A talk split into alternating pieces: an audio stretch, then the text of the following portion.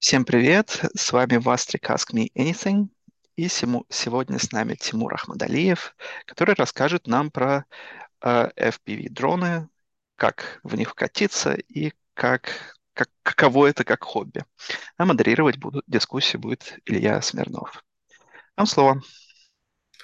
Так, ну что, всем привет. А, да, меня зовут Тимур, и ко мне присоединились еще Валя Петренко, а, FPV-гонщица, и Миша, которого фамилию я не знаю, к сожалению, да, который за кадром, потому что мы все втроем не влезаем на диван, а, вот, но если что, мы будем поворачивать камеру на. А, да, я бы хотел рассказать, ну, немножко про, про- про- обо мне. А, я в FPV уже, наверное, 4 года. Это довольно небольшой срок, на самом деле, для этого хобби, потому что хобби само, меня считают нубом э, отчасти в хобби, потому что я пришел уже, когда все было довольно налажено. Э, до этого дроны делали, разбирая, микроконтро... э, разбирая контроллеры от э, приставки Nintendo Wii и доставая оттуда гироскопы, припаивая это все к Arduino и все такое. Я пришел уже, когда были прям готовые железки, которые, которые ты просто паяешь провода к моторам и э, летишь. Поэтому многие в хобби смотрят на меня презрительно, но вообще на самом деле э, комьюнити довольно дружелюбное. Не очень знаю про русскоязычное, но англоязычное точно. Э, Все всем готовы помогать, все всем готовы давать советы. И комьюнити— это одна из тех вещей, которая прям поддерживает это хобби очень сильно на плаву. А, Что самое смешное, у нас на... я взял картинку для первого слайда презентации с а, объявления про АМУ, и там совсем не FPV-дрон, это DJI Mavic, не скажу какой модели, и DJI Mavic— это вот те дроны, которые все знают. Это дрон, который ты разложил, а, на котором нажал пару кнопок, он запищал, и он летит, удерживает свое положение на месте, и его задача в целом просто красивенько снимать виды. А FPV-дроны— это, ну, можно сказать, противоположность Mavic, потому что в большинстве FPV-дронов нет никаких режимов удержания на месте, вы полностью контролируете дрон, а, вы контролируете его положение целиком, Ну и еще, почему они называются FPV. FPV— это сокращение, которое означает First Person View, а, то есть вид от первого лица. На FPV-дронах, я не знаю, наверное, вы не видите, да, курсор? На FPV-дронах вы можете заметить, вот перед нами 7 FPV-дронов разных классов. На них на всех установлены камеры, а, небольшие. Эти камеры не предназначены для того, чтобы а, производить видеосъемку, они предназначены исключительно для того, чтобы передавать сигнал в режиме реального времени на очки пилота. А, В большинстве случаев это очки. Есть, конечно, люди, которые летают еще и на обычных просто внешних дисплеях, но в дронах в основном так не делают.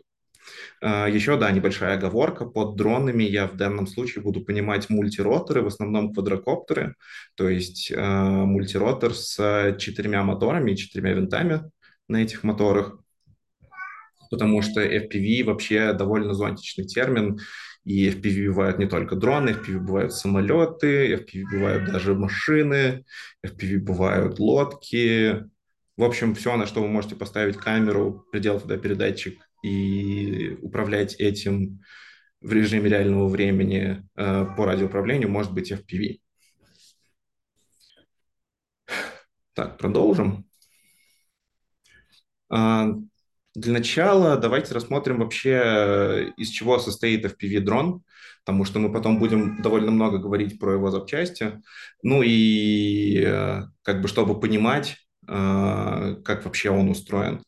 В основном FPV-дроны собираются своими руками, но сейчас довольно много так называемых bind-and-flight комплектов, когда к вам приезжает готовый дрон в коробке, обычно просто со снятыми пропеллерами, потому что пропеллеры довольно большие, и из-за этого размеры коробки увеличиваются.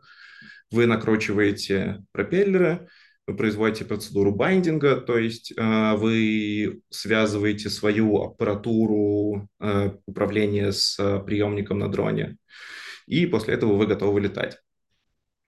Но в основном, насколько я знаю всех моих знакомых в хобби, все все-таки больше собирают дроны, а, потому что в Bind and Flight обычно довольно много компромиссов, там один и тот же производитель всех компонентов, и обычно э, производитель, который делает, например, хорошие полетные контроллеры, он будет делать, ну, такие себе рамы. И поэтому лучше купить просто лучше все, а, лучшие комплектующие. Так, из чего вообще состоит дрон? Uh, у нас на картинке дрон Nazgul Evoque uh, с накрученной на него камерой GoPro 8. Обычно, uh, как помните, я говорил, что FPV-камера не используется для съемки видео, потому что она передает картинку в довольно небольшом разрешении, с большим количеством помех, у нее довольно узкий цветовой диапазон, у нее очень широкий э, диапазон светочувствительности, из-за чего картинка получается совершенно неконтрастная, и это все выглядит довольно некрасиво. Поэтому для съемки обычно используют э, камеры типа GoPro или других экшн-камер или чего-нибудь еще. Э, Итак, все-таки, да, давайте я немножечко отошел. К чему, э, из чего, собственно, состоит дрон? А, дрон состоит в первую очередь из рамы. Рама — это компонент, который структурный, который является, ну, основой дрона. В основном выполняется из карбона разной толщины, э, зависит от предназначения рамы толщина карбона. Э, в среднем у нас а, у фристайловых дронов будет толщина карбона. Это не так важно, честно говоря. Ну, в принципе, 5 миллиметров, можно сказать. Ну, да, что-то такое. А, рамы обычно делаются максимально быстро разборными, потому что FPV-дроны предназначены для того, чтобы у цель а, быть целыми после падений, такое случается далеко, э, падений случается в FPV много, потому что вы контролируете дрон сами, а, и очень многие запчасти от RAM продаются просто в... Ну, очень многие запчасти от RAM продаются просто, которые можно купить, и вы можете заменить что-то на раме. Следующей довольно важной частью дрона, то без чего он точно не полетит, являются двигатели и пропеллеры. А, как вы можете видеть, здесь четыре двигателя. Двигатели всегда используются, ну ладно, в большинстве случаев используются асинхронные бесколлекторные двигатели а, с частотой вращения, ну где-то 40 тысяч оборотов в минуту ну, получается, в зависимости от того, какую батарейку вы будете ставить. А, ну и устанавливаются специальные пропеллеры для дронов, в данном случае мы видим трехлопастные 5-дюймовые пропеллеры. Пропеллеры очень сильно влияют на характеристики полета дронов. Их бывает огромное количество. Вы можете поставить... У пропеллера есть так называемый uh, угол атаки, шаг винта. Uh, это то расстояние, которое бы проделал пропеллер в абсолютно твердой среде, если бы вы провернули его на один оборот. Соответственно, чем больше шаг винта, тем агрессивнее пропеллер, и тем резче будет реагировать на все дрон. А, но при этом, при всем, там больше потребления тока и вылезают, в общем, всякие трейд-оффы. А, и это, ну, на самом деле, довольно индивидуальная а, штука для каждого пилота.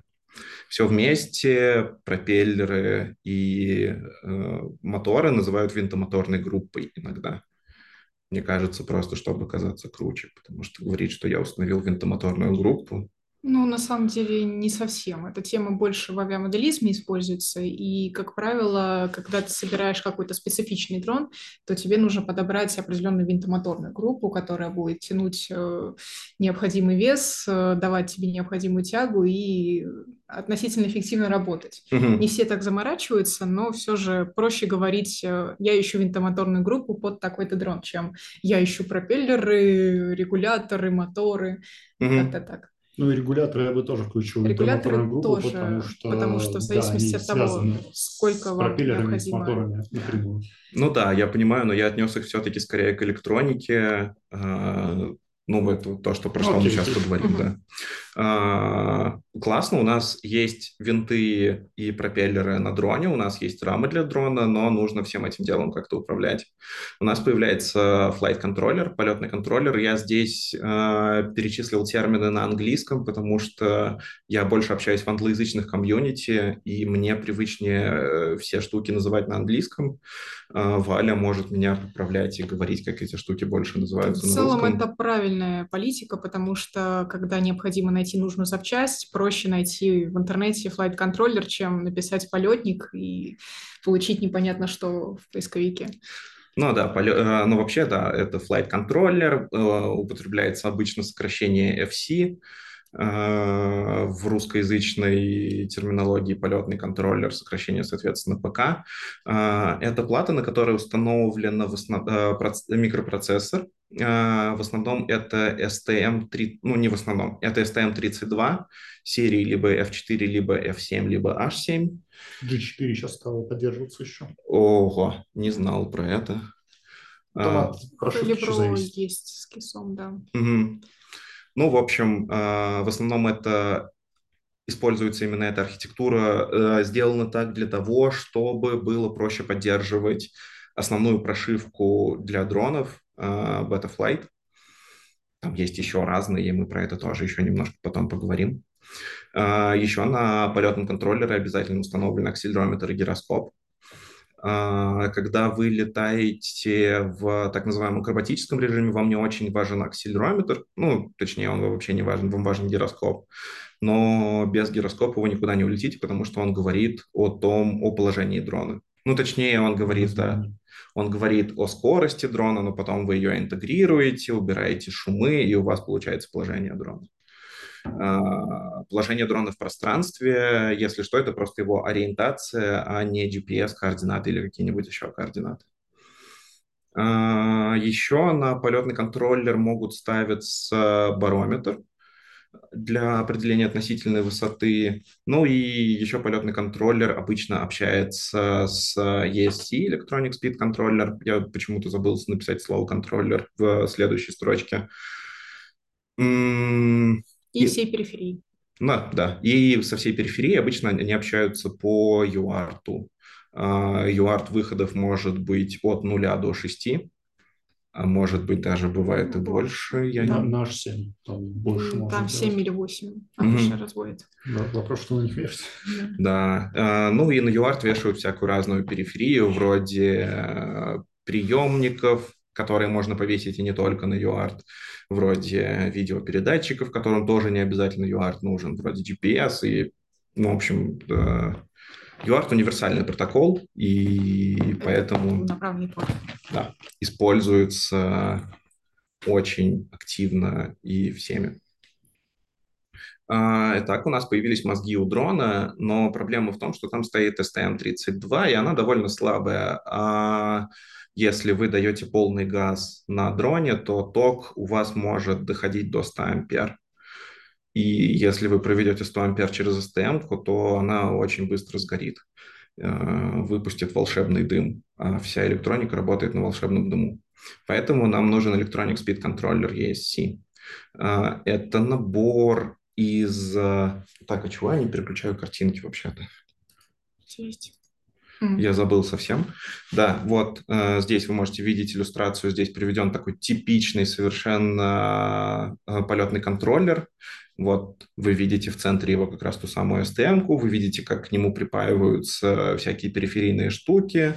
Э, еще к нему подключены 4 Electronic Speed Controller ESC, которые будут управлять отдельно каждым мотором.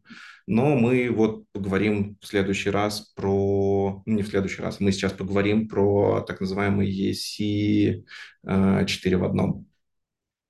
Часто можно, э, иногда можно, нет, не иногда, можно поставить при желании по одному ESC на мотор, и так делают обычно на гоночных дронах, насколько я понимаю, уже нет? Это устаревшая тема. Раньше считалось, э, что это один из самых надежных способов когда вы Давай так, раньше просто не было альтернатив. Изначально не было альтернатив. Потом появились регуляторы 4 в одном, когда на одной плате разводят 4 регулятора. И были тогда сторонники, что раздельные регуляторы надежнее, если у вас один выйдет из строя, вы его замените и все. А когда у вас на плате 4 разведено, то это достаточно проблематично, приходится всю плату менять, что, естественно, дороже. Но сейчас, в 2022 году, раздельные регуляторы используют только те, у кого вот они тупо завалялись э, с какого-то там дальнего 2015-2018 года. Вот. А где-то с 2019 года уже перешли на регуляторы 4 в одном. В принципе, их делают с запасом потоку, и они уже как бы по проверенной схеме все производятся, поэтому особых проблем с возгоранием просто потому что э, не происходит никаких. Ну, вообще надежность запчастей для дронов это тоже э, такой интересный вопрос, потому что многие считают, что запчасти для дронов дешевые, потому что их делают плохо. И отчасти это правда, потому что, ну, бывало такое, что дрон может упасть просто из-за того, что на заводе плохо припаяли ножку, и она отошла в полете. Ну, стоит отметить, что известные производители по типу Hotwing, допустим, делают регуляторы уже на протяжении, наверное, десятка лет, и у них э, все достаточно надежно, проводится quality check, и, соответственно, вот с завода каких-либо браков я не встречала ни разу у них. Угу. И также, в принципе, можно говорить про, допустим, Холивру. Угу. То есть есть производители, которые уже за несколько лет э, отработали схему и производят достаточно надежное оборудование. Главное, чтобы не мотек. А, так, да, давайте я покажу, как выглядит. Вот так выглядит э, регулятор, э, типичный 4 в одном. Он подключается с помощью колодки. Обычно в регуляторе еще установлен так называемый бег. А, вы припаиваете батарейку к регулятору, к вот этим выходам снизу, не выходом, а входом в этом случае, бат минус, бат плюс. Туда вы подаете свои 16, 26 вольт, сколько у вас там батарейка будет. А, эти напряжения преобразуются с помощью преобразователя напряжения и уходят уже в полетный контроллер, чтобы он мог ими пользоваться. Обычно делается так. Ну и еще вы видите по три, две пары по три выхода, не знаю, нормально получилось объяснить, подписанные М1, М2, М3, М4. Это то, куда припаиваются моторы. Моторы, как я говорил, асинхронные, трехфазные, поэтому три провода. А, регулятор скорости как раз управляет тем, чтобы моторы работали в оптимальном режиме. Он э, пытается установить им нужную скорость вращения, которую запрашивает пилот. При этом, при всем, он э, выдает им ток с э, батарейки, э, он следит за тем, чтобы не происходило рассинхрона. Еще очень часто регуляторы умеют смотреть на оборот, на скорость оборотов моторов, передавать эту информацию в полетный контроллер, чтобы полетный контроллер мог это фильтровать. Ну, в общем, довольно классная и полезная штука, и без нее мы тоже никуда не улетим. А, Еще бывают так называемые all-in-one платы I.O. Это когда регулятор и полетный контроллер совмещены вместе на одной плате. А, такое делается для небольших дронов. А, мы вот сейчас будем смотреть на типы дронов типа зубочисток или э, теневупов. Синевупов. Ну, не только, да. Вот, допустим, представитель где mm. расположена э, плата All-in-One и также видеосистема, и, по сути, ничего лишнего такой дрон получается легче, и, соответственно, ему проще летать. Потому что когда дрон весит очень много, то летает, как правило, он так себе. Ну, как всегда, у нас все-таки оно летает, это поэтому авиация, поэтому мы всегда стараемся сбросить как можно больше веса с э, квадрокоптера. Вот. Э, у нас появился, у нас появилась возможность управлять моторами, у нас появился мозг, который говорит, э, какие команды мы хотим отдать мотору, но у нас неоткуда пока еще... Браться команда. Да, но на самом деле я не очень правильно тоже построил э, порядок, поэтому сначала мы посмотрим на ту вещь, которая делает FPV-дрон FPV-дроном. Это видеотрансмиттер э, VTX, потому что трансмиттер называют TX и ресивер называют э, RX приемники. Э, это та плата, которая занимается передачей видео. Обычно это самый горячий элемент на дроне, потому что там стоит довольно мощный передатчик до 2,5 ватт. Это очень много. Такие, э, на самом деле, вообще мощность э, VTX регулируется законодательством местным, но никто на это не обращает внимания. В Европе по-хорошему нельзя летать на мощности больше 25 милливатт, но пока, мне кажется, нет вообще ни одного случая, когда бы хоть кому-то что-то за это было. В VTX приходит сигнал с камеры, который обычно дополняется сигналом еще на полетном контроллере, так называемым OSD, если мы говорим про аналоговый сигнал. Мы сейчас поговорим про аналоговый сигнал, потому что это ну, чуть проще и все-таки пока более традиционная такая штука. Ну, кстати, уже нет. Сейчас многие пилоты, если у них бюджет есть, они заходят с цифровой видеосистемой. Джошуа Бардова на днях, вот буквально видюшка у него была, он приводил статистику, что в Штатах э, больше 50% Штатах. пилотов уже летают э, на цифре. В той стране, где мы сейчас находимся, большинство пилотов летает line of sight, потому что у них нет денег на покупку видеопередач. Большинство мест Это тоже вопрос. Э, вот. В общем, сигнал с камеры обычно дополняется сигналом OSD. OSD — это on-screen display. А, туда выводится всякая информация, которую вы конфигурируете сами. Туда можно вывести почти всю телеметрию на квадрокоптере. Туда можно вывести текущую заряд батареи, это очень важно. Текущий ток, который потребляет моторы, это важно для отладки, чтобы понять, что пошло не так. А, туда можно вывести... Э, Предупреждения, которые позволяют узнать, что за ошибка мешает, допустим, взлететь. Также уровень газа, время полета, горизонты и прочее, прочее. То есть все, что координаты. нужно будет, да. Да, ну, в общем, это очень важный инструмент в э, жизни ФПВ-пилота. Без ОСД никто никуда старается не летать. Хотя я знаю людей, у которых не появлялся ОСД, они вешали просто предупредитель, который показывает, что напряжение слишком маленькое, надеялись, что услышат его.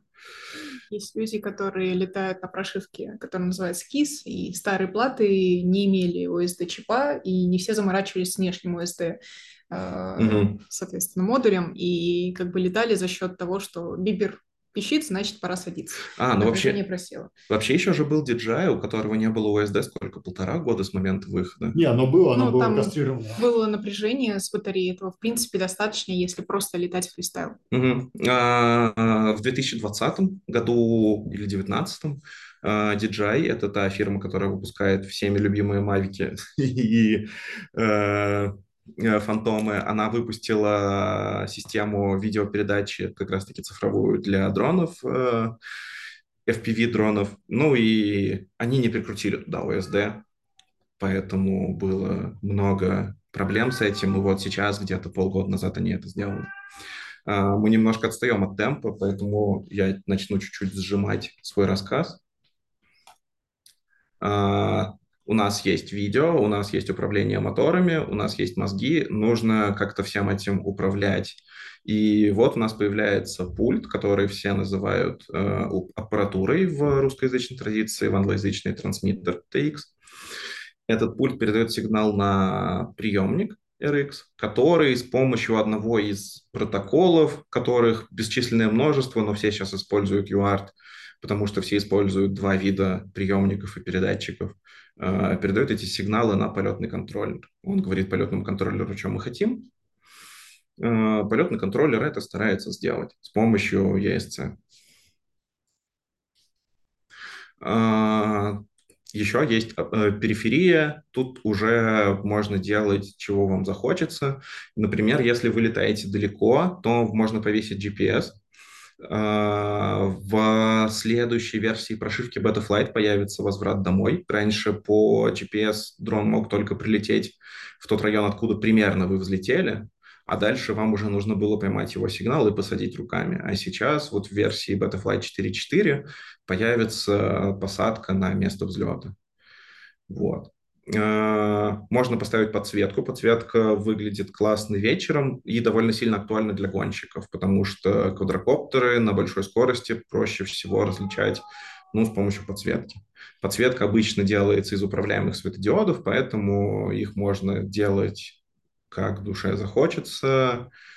Э, можно делать их мигающими, можно вводить Ну да, любая анимация статусы. настраивается. Единственное, да. что если это не сильно защищенная лента, либо просто плашка с диодами, то, как правило, это одна из самых выходящих из строя элементов э, в дроне. Поэтому самое надежное – это не использовать светодиоды, потому что кроме как других пилотов, ну, другие пилоты только видят, по сути, эти диоды во время управления вашим дроном. Вот. И последнее я написал здесь, потому что я понял, что я про это забыл совершенно. Это аккумулятор, потому что нам нужно откуда-то взять энергию. И аккумулятор — это самое слабое место современных дронов, потому что если ваш Mavic летает 25-30 минут, то FPV-дрон летает ну, минут 5-10, если летать так называемым блинчиком, когда вы не делаете никаких трюков, а просто спокойненько себе летаете даже не между деревьями, а над деревьями. Да. А, окей. Илья. Да. да. Да, ну так раз у нас такой уже подкастик получился. Смотри, а, во-первых, там вопрос был у ребят, э, что всех пугает необходимость паяльника. Угу. И судя по первому слайду, видимо, без него никак не обойтись. А, так, сейчас я верну все. А, давайте я отвечу на вопрос. А, в 2022 году достаточно много во-первых, э, сервисов, которые позволяют э, не заморачиваться ни с чем, просто сказать, я хочу такой-то дрон, мне нужно летать в таких-то условиях. И, соответственно, сотрудник этого сервиса вам предоставит все необходимое, только платите ему деньги. Во-вторых, сейчас достаточно много готовых комплектов, как уже говорил Тимур, это Bind and Fly, то есть вам нужно только купить дрон, установить связь со своей аппаратурой, со своим шлемом, и все, и можно летать. Если вы ничего не ломаете, то все окей. Если что-то сломали, то комьюнити достаточно такое большое уже, и можно в любой момент обратиться к пилотам и попросить помочь с устранением неполадок. Да, сейчас на самом деле основная из э, самых больших проблем это запчасти, потому что спрос на все возрос сумасшедшее, хобби очень сильно развивается, и производители как будто просто не успевают производить запчасти. Еще мы до, до конца не, от, не оправились от чип-шортеджа, и поэтому иногда бывает такое, что чего-то нет. Но комьюнити тоже поможет, FPV-дроны очень модульные, это фактически, ну, это можно сравнить с ПК. И если у вас вышел из строя компонент на ПК, вам не обязательно ставить такой же, вы можете поставить с похожей производительностью аналог или с большей производительностью что-то другое. Я бы еще добавил, что в-третьих, не так уж сложно научиться паять. Вообще, да, на самом деле. Хобби разностороннее, и оно как бы помогает развиться в неожиданных для себя областях, в том числе пайка. Пайка совсем не такая страшная, как выглядит. Вам не придется никогда, ну, надеюсь, э, вам никогда не придется паять микросхему на плату. Э, фактически вы просто соединяете провода, и это делается прям довольно просто. Да. Огром... Научиться паять можно вот буквально за вечер. Главное взять нормальный припой флюс и паяльник. Да, да. У меня была очень большая проблема. Я начинал паять на очень плохом паяльнике с очень плохим флюсом и очень плохим припоем и у меня не получалось совершенно. Я считал, что я не умею паять.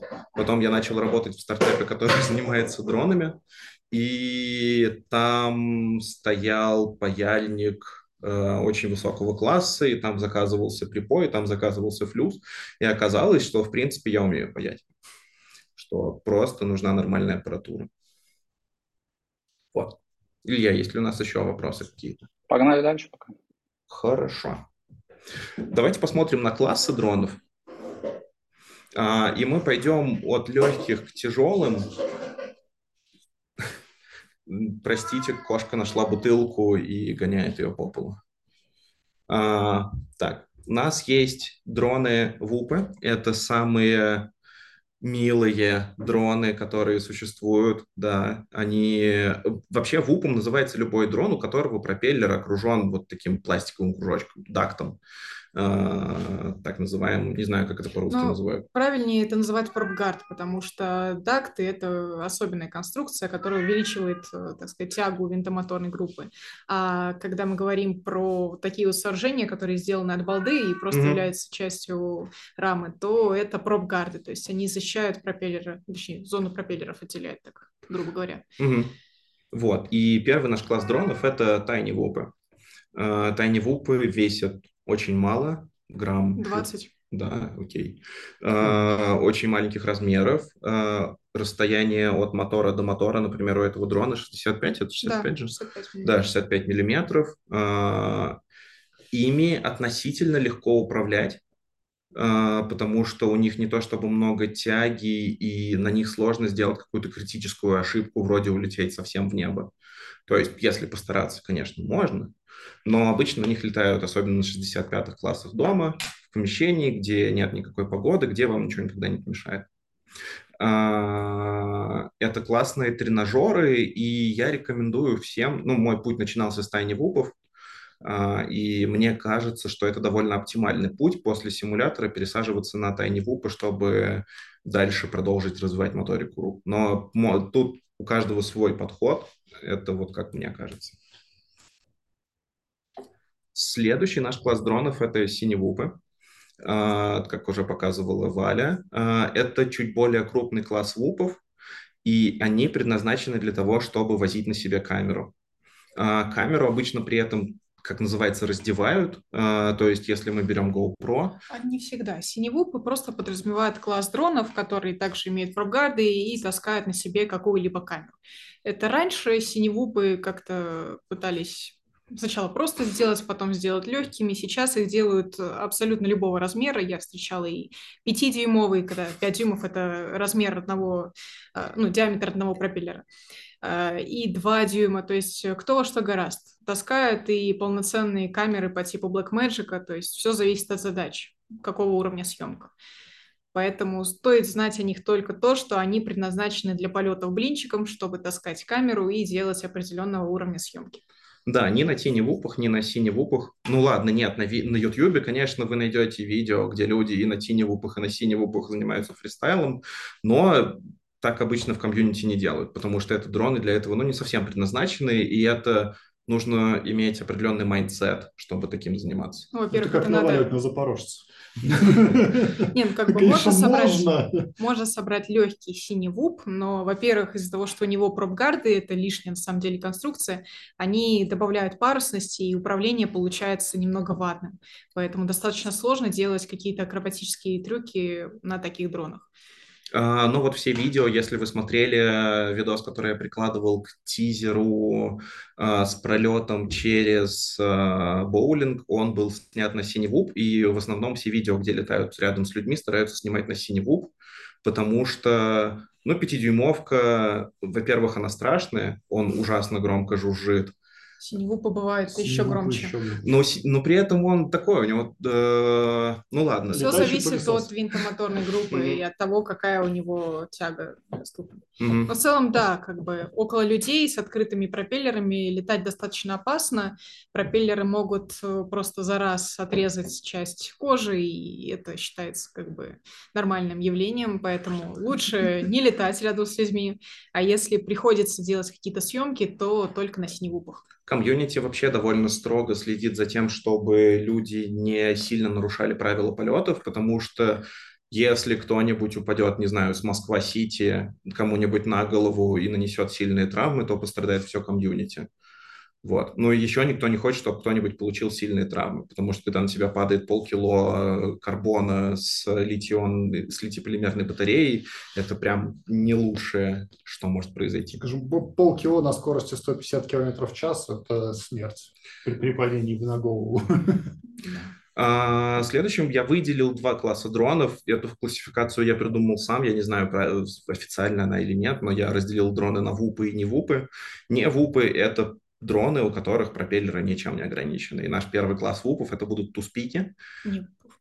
М? Не вупов. Не вупов, да. Это будут туспики. А, туспики, почему они так называются, зубочистка? Потому что у них очень тонкие руки, а, как это сказать, лучи.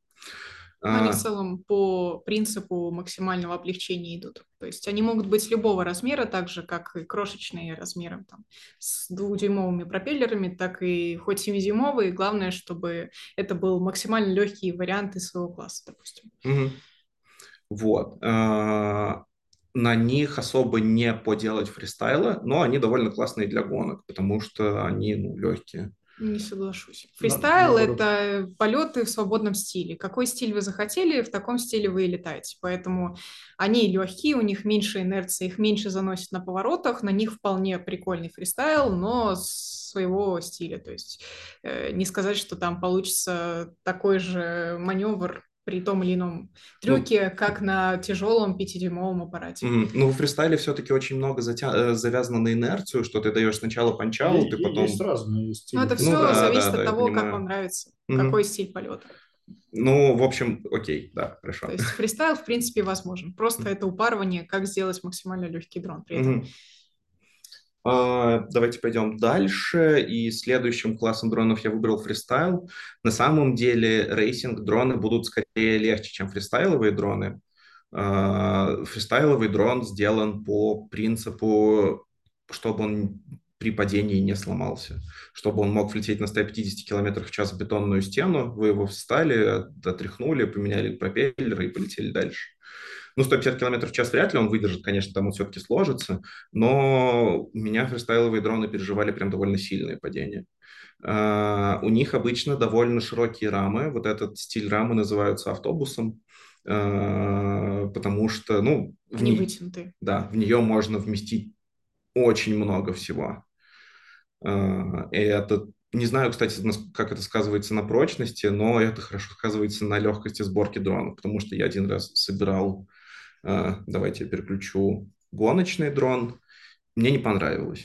А, там нужно прям уметь умещать все а, очень компактно.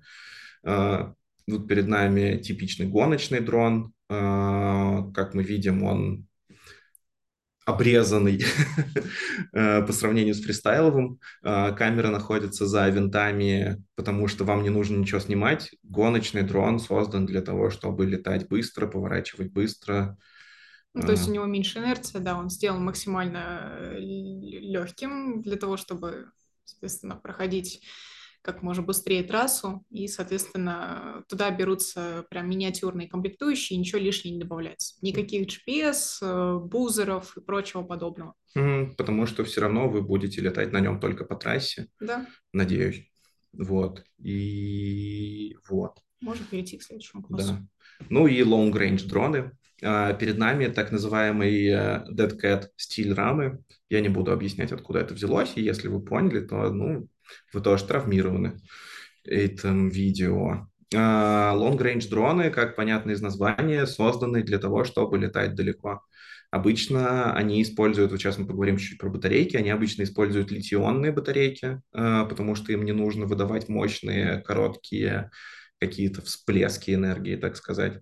А, при этом при всем на них ставится GPS. Вы можете увидеть здесь сзади дрона GPS-модуль потому что, ну, классно знать, если твой дрон где-то упал, где он упал. И если что, если сигнал потеряется, а если вы занимаетесь long range, то э, вероятность, что сигнал потеряется намного выше, то он попробует вернуться к вам домой. Э, вот. Свой попробует? Чего свой попробует? Да, он, у одного из пилотов есть очень смешное видео, когда в Betaflight только появилась функция возврата домой, где он пытался ее настроить. Это 40-минутное видео, и у него не получилось, насколько я помню. Э, вот. Хотелось бы добавить, что long range обычно подразумевает не только дальнолеты, но и долголеты. А касаемо того, что значит долго и что значит далеко, каждый определяет сам себе. Кому-то 2 километра далеко, кому-то 10 мало.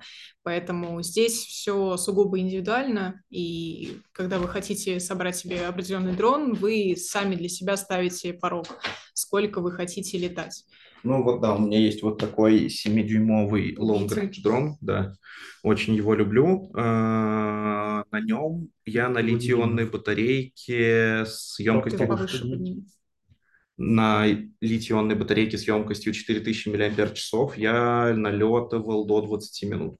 Это очень много для FPV-дрона. На Ты... самом деле можно и 40. Вопрос, с какой скоростью летать и с какой нагрузкой. Если ставите камеру, то, соответственно, время полета уменьшается. Да, у меня там была GoPro, и я летал в ветре на горе.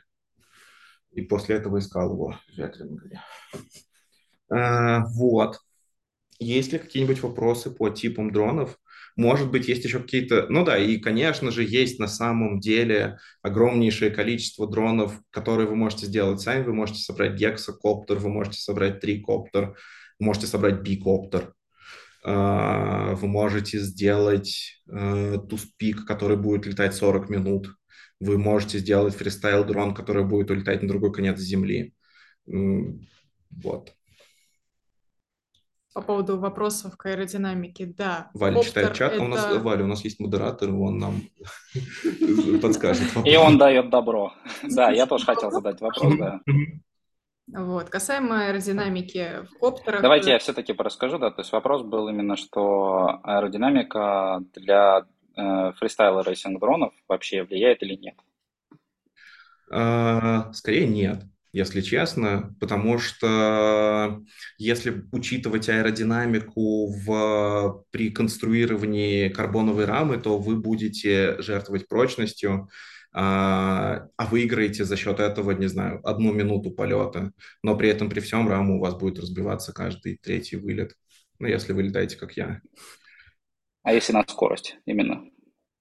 А. Для скорости просто берут э, хорошие моторы, которые могут достаточно хорошую эффективность выдавать э, для своего setup а и максимально легкий setup. То есть сейчас гоночные квадрокоптеры достигают скорости 200 км в час в среднем. Если вот особо не заморачиваться, просто брать примерно по готовым setup ам э, комплектующие и собирать. Можно заказать также у кого-либо готовый гоночный дрон. А если упарываться и прям собирать что-то на рекорд, то, соответственно, есть такой пилот, как Quadmover. Он вчера выложил а, видео, кстати. Который недавно поставил рекорд, рекорд по-моему, 314, 311. 311 километров в час, но, опять же, это в пике, и это чисто на рекорд. То есть в гонках так не заморачиваются, там чаще ломается все, чем вот так вот будет достигать скорости. То есть э, дроны находятся на уровне Формулы-1 60-х годов, когда это, знаешь, э, зачем нам аэродинамика, когда можно купить, э, как можно сделать получше мотор. Да, сейчас э, примерно такая стадия развития. Я думаю, когда-то мы вернемся к аэродинамике.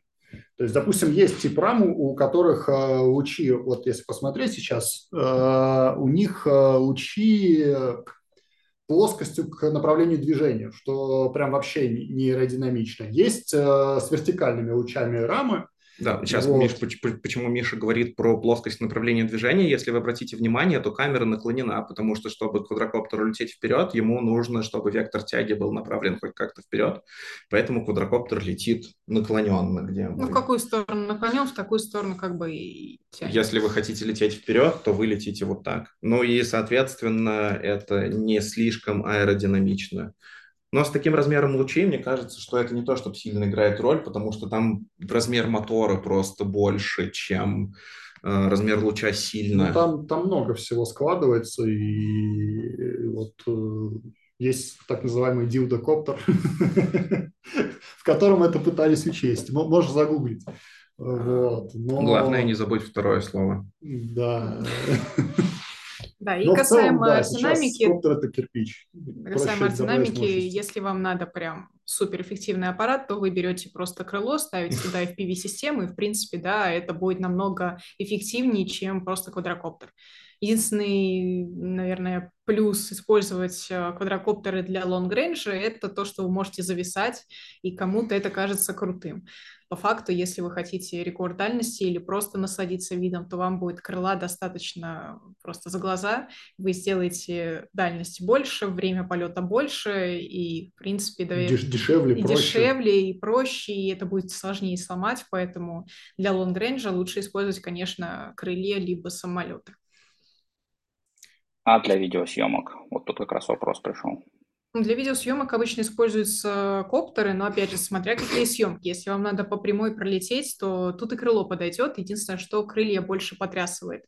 Если у вас нет стабилизации видео, там, во время съемки или постобработка, то, соответственно, это критично. Если есть стабилизация, то можно и на крыле. Отличные кадры делают и на самолетах. Причем на самолетах, э, я знаю, есть такая модель, как мини а, наноталон, мини-талон, мини-талон, да. А, не сильно большой аппарат, но его можно загрузить аккумуляторами и послать вплоть до 50 километров, чтобы он еще при этом вернулся. И туда вполне можно поставить камеру и заснять обалденный ролик. Вот. Да, есть еще вопрос про сочетаются ли цифры и long-range дроны. А тут смотря какая цифровая видеосистема у вас есть. Сейчас существует несколько а, ну, вариантов. Мы, мы наверное, и... про это попозже чуть-чуть поговорим. Попозже, да, потому что время. у нас, ну, мы будем как раз рассказывать про видеосистемы, и угу. там мы как раз расскажем про цифру. Ну, в общем, у каждого видео а, но коротко есть свое ограничение, либо его нет. Коротко, поэтому, да, в принципе, но... кажется. Да. Вот. Так, есть ли у нас еще вопросы, Илья? Ну, по слайдику нет, давай дальше. Класс. А, я решил вставить в последний момент слайд про аккумуляторы. На это, да, это скриншоты с э, сайта airhobby.ru. А, вот. У нас есть два класса аккумуляторов, которые мы используем на квадрокоптерах. Это литий-полимерные и литий-ионные. А, чем они отличаются? Плотностью заряда на единицу веса. Нормально ли я это сказал? Понятно да, ли это? Ну, короче, если мы возьмем 100-граммовый литий-полимерный аккумулятор, в нем будет условно 200 миллиампер часов. А, нет, ну, в 100-граммовом... Ну, я, а, это я беру от балды, окей, очень окей, от балды, окей. да. А если мы возьмем 100-граммовый литий-ионный, то в нем будет 700 миллиампер часов. Тоже от балды, я не знаю сейчас точно характеристик, но при этом, при всем, они очень сильно отличаются максимальным отдаваемым током. Вы помните, что я говорил, что в пике квадрокоптер может потреблять до 100 ампер? Может, больше. Ну, на самом деле, может и больше, смотря что вы хотите от коптера вообще. Я думаю, у который летел 300 ну, км в час, там ампер 200 точно был. Мне кажется, у него 12P сборка, э, фу, господи, 2, 2P6S сборка была. Возможно. А, в общем, да, а, мы сейчас вас загрузим опять своими э, обсуждениями. Вот, у а, аккумуляторов есть такая характеристика, как только отдача. Она измеряется в C, и C – это одна емкость аккумулятора, если мы уберем слово «часы», на самом деле очень спорная тема, которую очень сложно трактовать, и она на самом деле никому точно неизвестна, потому что... Но в целом в хобби просто да. принят такой консенсус. Но да, я-то, конечно, я сейчас не выведу вам научное определение, никакое, как, как вам никто не скажет, что такое КВ, например. Просто я относительно... Скажу. Просто относительно двух аккумуляторов, чем выше C, тем выше будет только отдача, грубо говоря. Да. Если брать вот одинаковые остальные характеристики, но при этом разные C. То есть, условно, литий-полимерный аккумулятор у нас сможет отдать 100 ампер, а литий-ионный, когда вы начнете отдавать 100 ампер, начнет проседать по напряжению, и у вас просто выключится Он не выдаст вам просто столько. Ну да, да, да. Ну, у него будет ограничение, и он там 20 ампер, а дальше такой, я все. Да. Дальше просто напряжение. Да. А просадка напряжения нам не нужна, потому что низкое напряжение, маленькие обороты, потом еще может перестать хватать на питание э, полетного контроллера. А перезагрузка полетного контроллера в полете – это не самое приятное ощущение, я вам скажу по опыту. Вот. Погнали дальше. Да. Э, по батареечкам. Да аккумулятором, простите, убейте mm-hmm. А, ну, тут а, два вопроса. Во-первых, как это хранить дома? Есть какие-то там либо специальные сумочки или что-то еще, чтобы не сжечь все. А, вот. И второй, как это проводить в самолете, собственно, все правила. А, про хранение и про провоз на самом деле одновременно тоже. Сумки есть, а, и когда вы покупаете первый аккумулятор, сразу с ним лучше купить такую сумку, потому что аккумуляторы горят, особенно литий-ионные. Ты так пугаешь людей. На самом деле, если вы не протыкаете аккумулятор, не коротите плюс на минус, то он сам по себе не возгорается. Если вы его повредили во время полета, то он, соответственно, будет на вид поврежденным, и его нужно срочно куда-нибудь э, либо отделить, либо просто вывести из строя. Мой отец был пожарным, поэтому я ко всему отношусь с особой осторожностью, и я даже разряженный пистолет всегда держу очень аккуратно. Вот, а, и с аккумуляторами, ну, моя точка зрения, окей, Валя более опытный пилот, у меня, например, один аккумулятор недавно, судя по всему, взорвался в полете. Ну, это было в полете, это было не дома. То есть дома, пока его никто не трогает, и пока он целый, невредимый, ничего с ним не случится. Когда вы его заряжаете, тут уже стоит относиться с внимательностью, потому что если вы не те характеристики указали, допустим, аккумулятор надо заряжать током 1 ампер, а вы заряжаете его 10 амперами, то, естественно, ему будет э, тяжеловато, и в какой-то момент он начнет греться, раздуваться, и тогда возможно, что он загорится. Но в целом я не сталкивалась, чтобы сами по себе аккумуляторы загорались. Я это тоже. проблема со старыми аккумуляторами. То есть если mm-hmm. у аккумулятора есть внутреннее сопротивление, и можно как бы не заметить, что у тебя одна из банок, допустим, подумерла, и у нее там внутреннее сопротивление больше, чем у других, и тогда при зарядке она начнет э, перезаряжаться и греться. Вот. Э, ну, поэтому опять просто же, банальная это... техника безопасности не оставлять аккум без присмотра. Ну, это опять же при зарядке, при зарядке и да. после того, как у вас уже аккумулятор не в самом лучшем состоянии. Но я в качестве э, предосторожности всегда храню аккумуляторы в сумках. Вот. И вожу их тоже в сумках. Разряженный аккумулятор я вожу не в сумках э, с полетушек, но я приезж... просто потому, что, чтобы не перепутать их с заряженными, которые лежат в сумке. А отлетываю я не все аккумуляторы, потому что я часто ломаю квадрокоптер до того, как сломал, э, отлетал все аккумуляторы. Вот. Э, про провоз в самолете. Э, по правилам э, FAA, ну, АИТа на самом деле, Международной Федерации Авиакомпаний, вы можете проводить в ручной кладе аккумулятор, э, по-моему, до 20 аккумуляторов емкостью не больше 100 ватт-часов. Да. Вот знаешь, как-то всем было по барабану, когда я везла 5 килограмм аккумуляторов у себя в рюкзаке. Ой, не, меня досматривали, меня досматривали прям несколько раз. Не, Валю тоже досмотрели. Меня досматривали, один аккум, но только там. в одной точке меня попросили, а покажите аккумулятор. Увидели, что по характеристикам он 40 ватт-часов, а не 160. Угу. Вот. У моей авиакомпании было сказано, что до 160 ватт-часов я могу перевозить в ручной кладе в сумке. Соответственно, я купил нужное количество сумок, э, которые предотвращают э, раскры...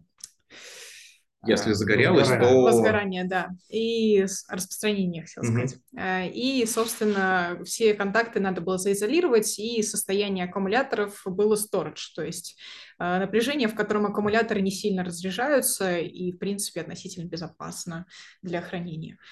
Вот, как-то так. Вот, в общем, да, особо не, у меня тоже не было ни разу проблем. Меня всегда досматривают, когда я еду с аккумулятором, видимо, неважно. Вот, и меня досматривают, на меня очень внимательно смотрят. Обычно зовут начальника охраны. Я всегда показываю выписку из правил авиакомпании, выписку из правил ИАТа о том, что все хорошо. Они отмахиваются от меня рукой, смотрят на начальника, звонят кому-нибудь еще. Я теряю 15 минут, они говорят, извините за беспокойство и отпускают меня.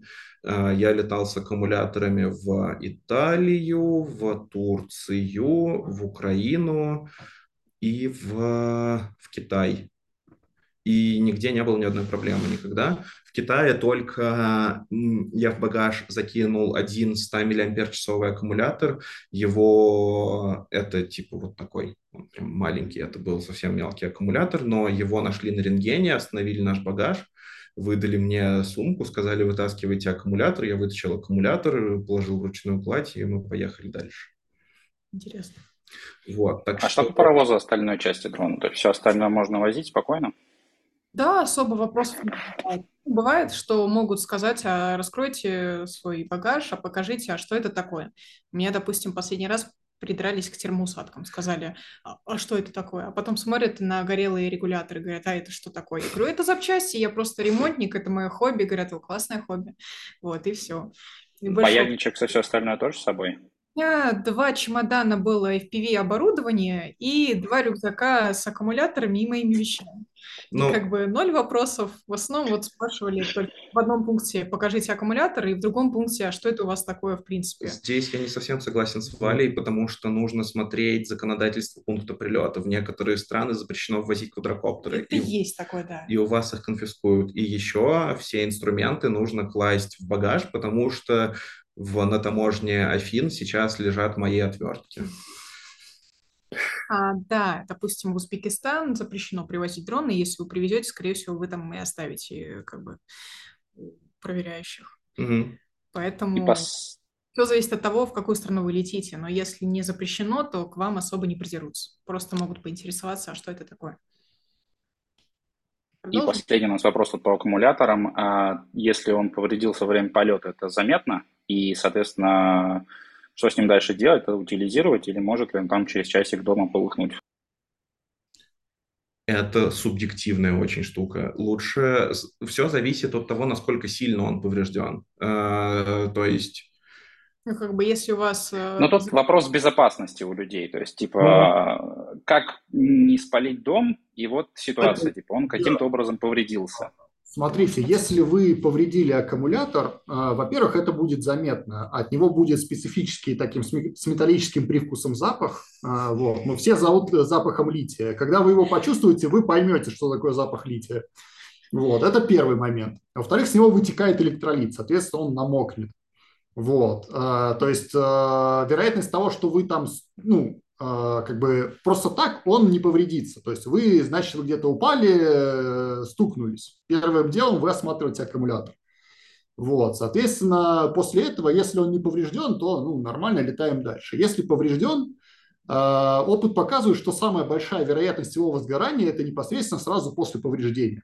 То есть если он не загорелся сразу же, то вероятность, что он загорится потом, но она крайне мала. Ну, только если вы поставите на зарядку высоким Ну, током, да, если вы начнете заряжать да. Э, разорванный аккумулятор, естественно, может что-нибудь плохое произойти. Но, опять же, э, тут каждый для себя решает, э, заряжать разряженный аккумулятор или нет, Ой, разорванный. Да. Вот, соответственно, опять же, если у вас порвало аккумулятор, тут все зависит от вашего мастерства. Мы, допустим, вырезаем а, разорванную банку. Ну, вот, хорошо. есть, ну, у нас хватает опыта. Пожалуйста, не делайте этого вот. дома, если вы не знаете, что делаете. Не то, что вырезаем. Мы как бы снимаем внешнюю оболочку термозащиты и дальше выпаиваем ячейку, которая повредилась, превращая аккумулятор из, допустим, 6-баночного в 5-баночный. Аккумуляторы состоят из банок, они соединены между собой последовательно, набирая напряжение. А, параллельно, да, господи.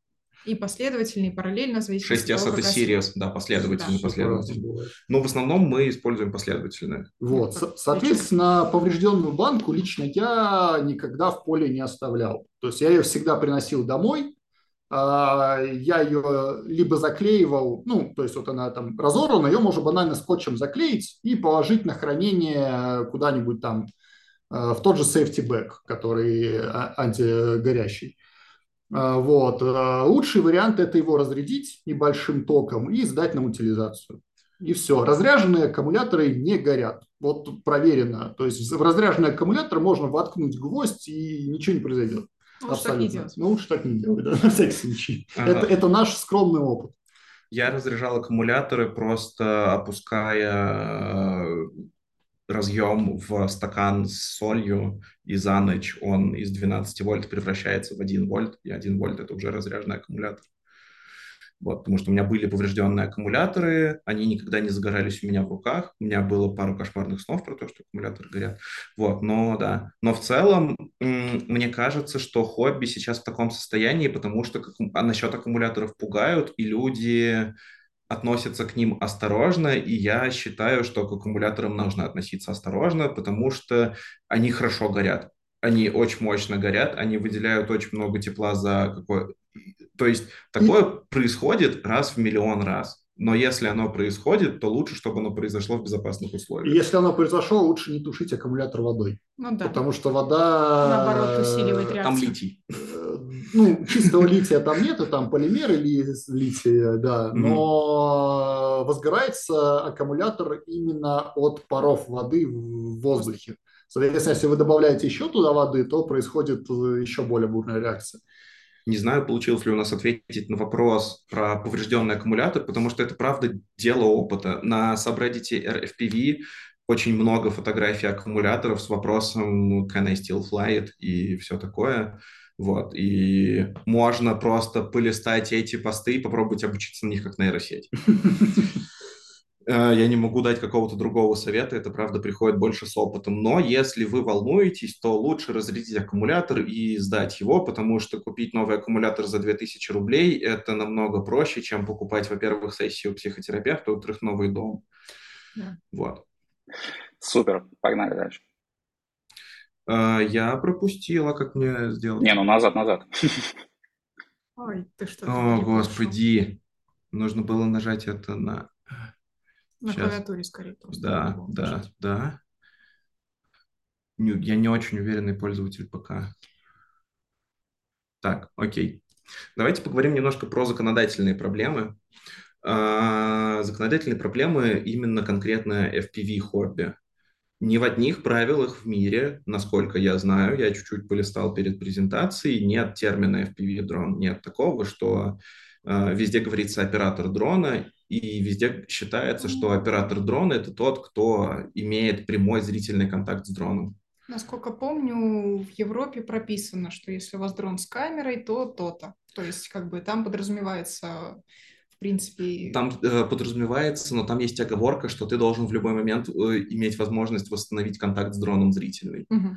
То есть, э, вот, э, в правилах нет термина FPV-дрон, поэтому, ну, как бы вы фактически, как только вы запустили дрон в очках, вы нарушили правила сразу же.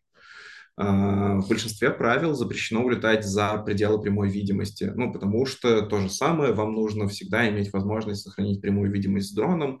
Очень много где вообще ограничено там 100 метров по дальности и 30 метров вверх, что FPV-шники нарушают налево и направо. Буквально через 2 секунды после взлета. Ну да, FPV-дроны очень быстрые. Э, прям я не выхвастаюсь, это правда. Причем на камере оно выглядит медленно и плавно, а на деле ты пролетел полкилометра только что. Вот. А, всегда нужен споттер. А, то есть в том случае, вот насколько я помню, тоже в тех же европейских правилах там сказано, что должен быть еще один человек, который должен следить за дроном тоже постоянно, и при этом при всем вы не должны все вместе, все то же самое ограничение про 100 метров, про 30 метров вверх. Вот есть ограничение в 250 грамм массы для полетов без регистрации. То есть, опять же, мы говорим про Евросоюз. Вообще в Евросоюзе сейчас гражданам Российской Федерации запрещено управлять дронами полностью. Могут э, посадить. Да, да, да. Потому что... Ну, мы знаем. Да. да, ну, в общем, э, это санкции и все такое. В США тоже сначала такое было, потом это довольно быстро отменили. В Европе отменять это правило не стали, и поэтому летчики дронов сейчас в Европе с гражданством РФ, они сидят на земле. Вот. Ну и даже если вы не гражданин РФ, вам, если вы собираетесь летать на дроне массой больше в 250 грамм, по-хорошему нужно пройти экзамен. Uh, у меня друг проходил онлайн-экзамен в Польше, uh, по итогам которого вам высылается карточка про то, что классно, вы молодец, вы знаете про то, как работают дроны, и там довольно базовые всякие штуки. Там проверяется знание правил, там проверяется знание каких-то базовых техник. Вот. А, без этой карточки по-хорошему летать нельзя. Хорошая новость в том, что, насколько я знаю, нет ни одного кейса, чтобы кому-то за FPV что-то было. Что полицейские, если видят FPV-шника, приходят, говорят «Вау!» и уходят. Ну или стоят, смотрят, как ты посадил дрон, и потом уходят. Возможно, в РФ что-то такое было, но нет, тоже в комьюнити я ничего такого не слышал. В Европе не было таких кейсов. В США был один кейс, когда кто-то пролетел над домом полицейского, и в итоге этот полицейский для конкретно этого человека сделал запрет на полет на дронах на всю жизнь. Но это очень частная штука. Но в США есть у них совсем другая история, у них есть Remote ID.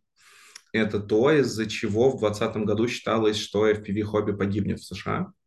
а, потому что FAA, Federal Aviation Administration в США, это главный орган, который регулирует всю деятельность авиации в США, хотел а, ввести обязательное правило, что на дрон нужно устанавливать довольно большой и довольно тяжелый передатчик, который должен постоянно передавать его GPS-координаты, чтобы самолеты не сталкивались с дронами.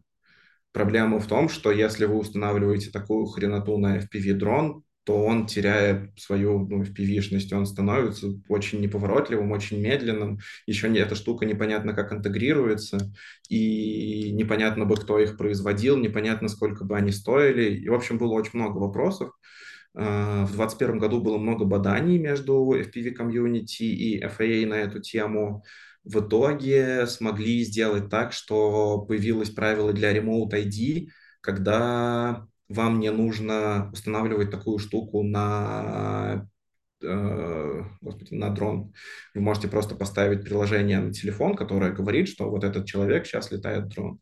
По-хорошему, оно, это приложение должно получать данные с дрона о том, где сейчас находится этот дрон, но там тоже есть какая-то лазейка, и вот. Но считалось, что Хобби умрет, и это был прям большой дил. Это было, простите мне эту фразу сейчас, э, это было прям большое такое дело. Это было много вопросов на эту тему. Есть классный, ну, не знаю, ладно, нет. Есть, FP, э, есть фильм про FPV комьюнити, в котором центральная тема как раз-таки это борьба FPV комьюнити с Remote ID. Вот. Мне больше интересно, как, как Remote ID переварил бы, если бы все FPV-шники начали закупать транспондеры и просто на них летать. А, да. на самом деле довольно то, то есть такая итальянская забастовка. Ну да. Типа, а давайте мы выполним требования, хорошо. Вот, и просто их задедосить. Ну, может быть, да. Мне Потому кажется... что в Штатах э, дронов э, очень много. Штаты это, да, это самое, наверное, прямо FPV место. В Штатах проводится фестиваль э, дрон, да, FPV дронов. Э, в Штатах есть несколько компаний, которые занимаются разработкой своих дронов. В Штатах живут основные FPV-ютуберы, в конце концов, просто. Вот. Э, так, окей. У нас есть, есть ли у нас какие-нибудь вопросы по законодательству? Да, то есть, во-первых, это попадает, все дроны попадают под ограничение 250 грамм. А, любой летательный аппарат попадает под ограничение в 250 грамм. Воздушный шар, крылья тоже всякие там, да, уже считается летательным аппаратом, он тоже попадает в это ограничение. Ага. И вот Дмитрию у нас оспаривает, что в РФ сейчас 150 грамм. Это в РФ, да. Я не стал говорить mm-hmm. про РФ, потому что я не там. Ну, вот. стоит отметить, что в этом году ввели ограничение в 150 грамм. До этого также было 250. Угу. Но это помогите человеку найти. Не тот вес, которого ты можешь или не можешь летать, тот вес, которого тебе нужно регистрировать. Вот. Регистрация на самом деле делается очень просто.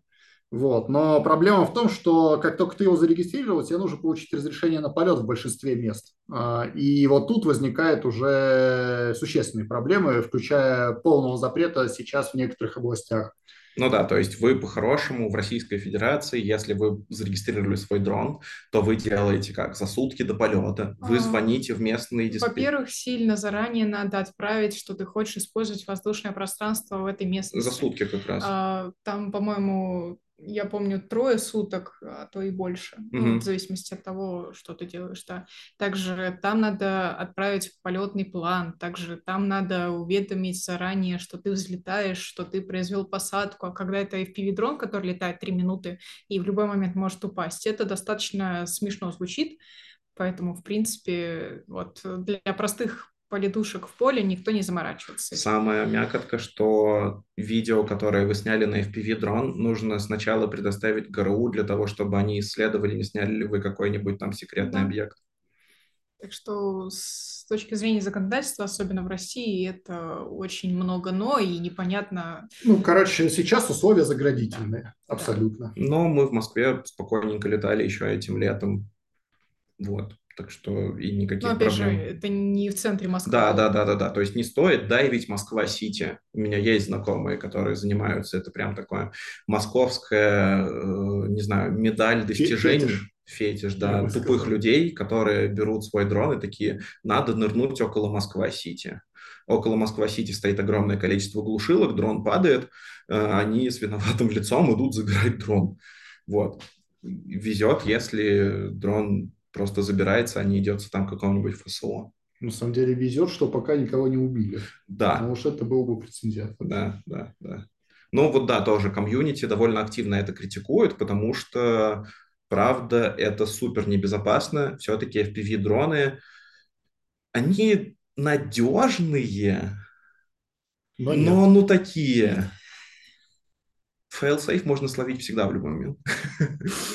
Я каждый свой вылет считаю удачей, если я приземлился обратно. Ладно. А еще вопросы?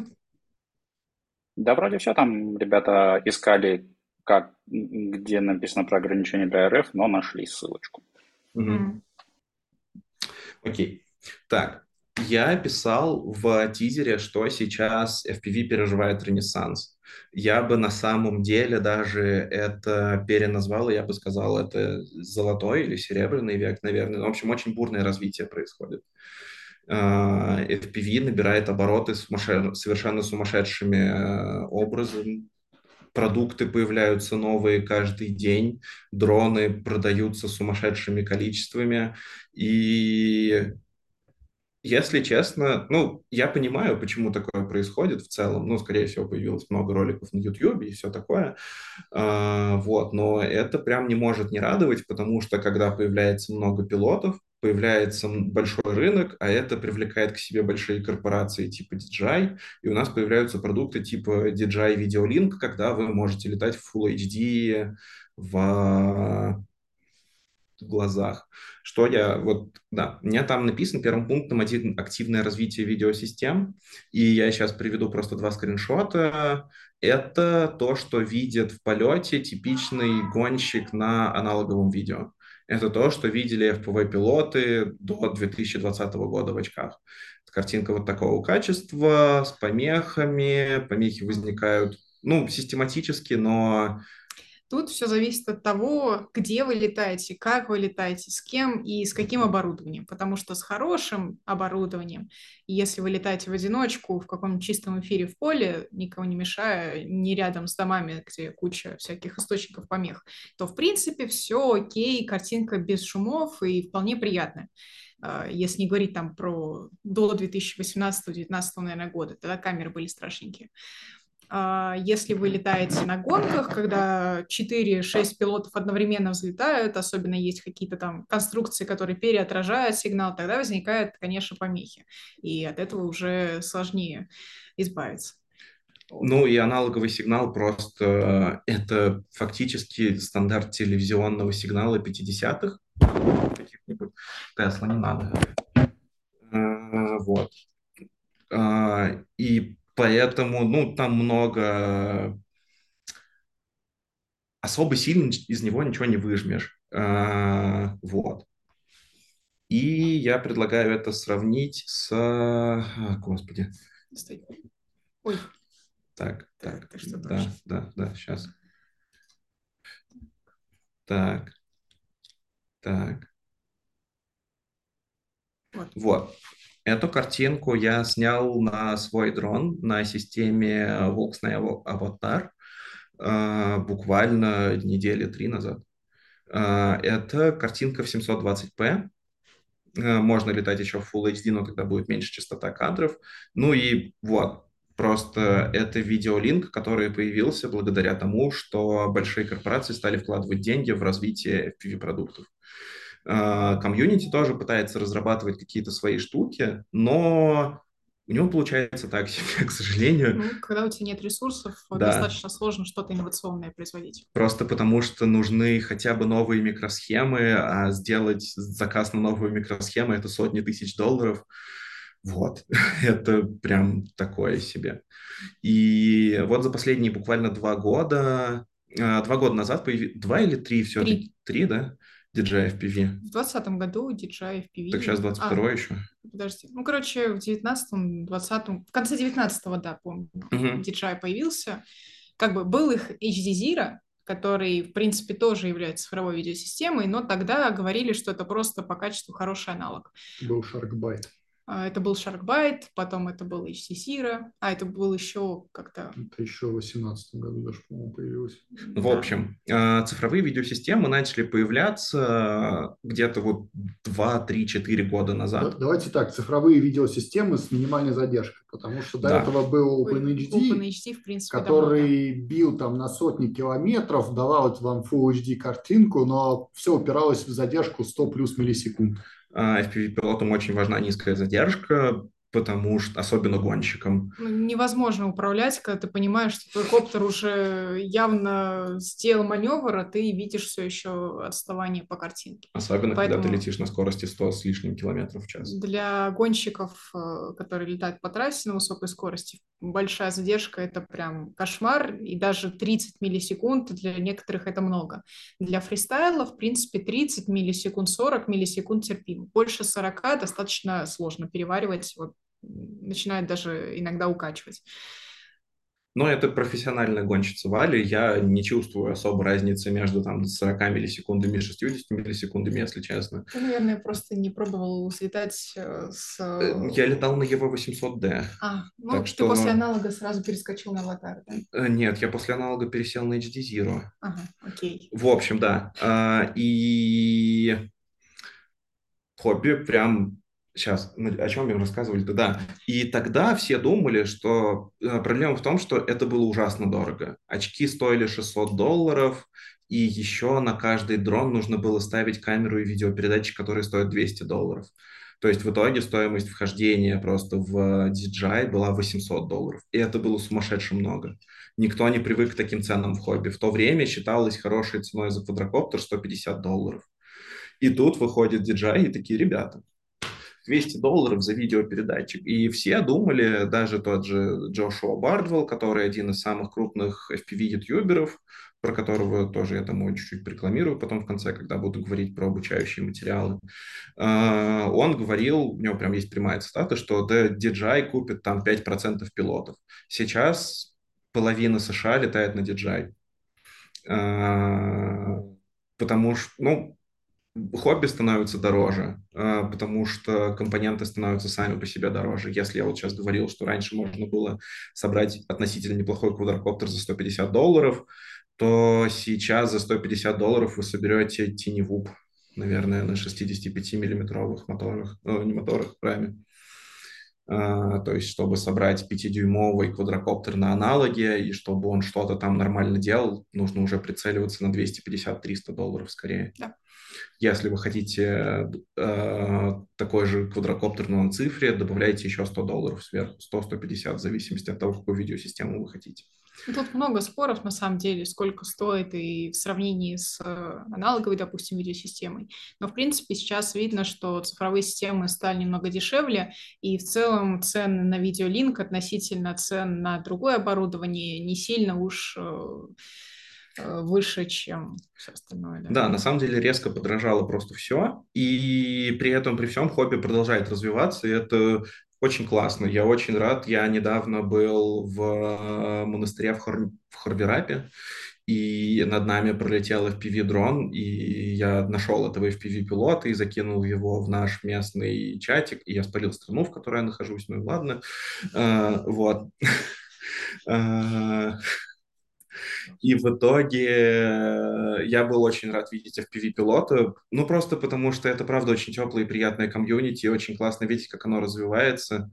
Э, к сожалению, русскоязычное комьюнити не очень дружелюбно к новичкам, но мы тоже про это чуть-чуть а, поговорим. На самом потом. деле, ну, не совсем так. А, долгое время, вот, допустим, в России а, Давай очень чуть попозже, хорошо наверное, относились да. к пилотам. Просто сейчас очень большое комьюнити, и достаточно сложно коммуницировать. Ну вот да, но мы про это еще поговорим. Наверное.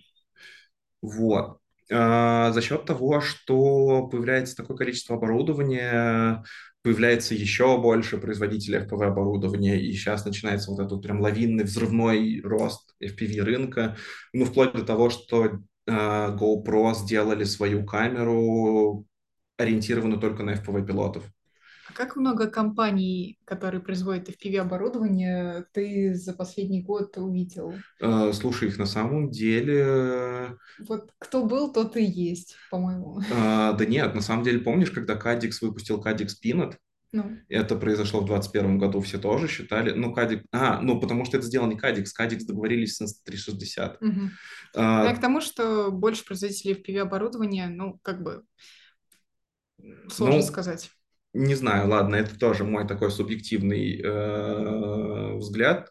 Я чуть меньше погружен в это, но мне кажется, что такое появляется. Даже в России какие-то же производители появляются. Кто-то там рамки пытается делать. А, ну, много пилотов, которые что-то пытаются для себя сделать, но это mm. не производители FPV-оборудования. Ну, это ладно. DIY. А, мероприятия становятся более мейнстримными, тоже, ну, я не знаю, вот нужно про это тоже, наверное, поговорить с Валей и с Мишей, но, как я вижу, буквально в 2020 году по телевизору в США, а телевизор в США — это очень большое дело, э, начали показывать Drone Racing League, и это, ну, типа Круто. телеэфир, то, что телеэфир захватывает гонки на дронах, это прям важная штука. Конечно, к сожалению, там до сих пор большая часть партнеров это всякие криптофирмы и все такое, большие, но, например, Альянс Банк тоже там участвует, и Свис, часы, ну, в общем, все, кто рекламирует автогонки, рекламируют в автогонках, они потихонечку перетекают и туда. Вот. Ну и да, и кадры с FPV-дронов начинают использоваться на большом экране. Э, первым был фильм, я не скажу, нетфликсовский какой-то, и там летал Джонни FPV. Я вот. знаю, в Red Notice он летал. Вот, да, да, да. Mm. Это тоже такое большое очень событие, ну, как мне кажется, для нас, потому что ну, во-первых, на FPV-дрон стало возможным повесить камеру такую, что ее, э, видео с нее можно использовать на большом экране. Не, ну как бы тут уже другой просто тип дронов используется, допустим, для профессиональных камер э, используются синие лифтеры. Это, соответственно, ну, синематик дроны, которые уже позволяют таскать на себе большой груз. Соответственно, они сами габаритные, но при этом э, вполне FPV-дроны. И помимо того, что в фильмах стали использовать э, FPV-съемку, также и в клипах часто встречается. Тот же Моргенштерн, допустим, у него точно пара-тройка клипов есть с участием российских пилотов, и там прикольная достаточно съемка. Господи, это вот первое, что просто попало в голову, потому mm-hmm. что я помню, как э, у меня на работе все восхищались, хотя работаю я не в FPV-сфере, ну, в тот момент работала, да. И думаю, ну, съемка с дрона, и ладно, что тут такого необычного, но вот всем понравилось.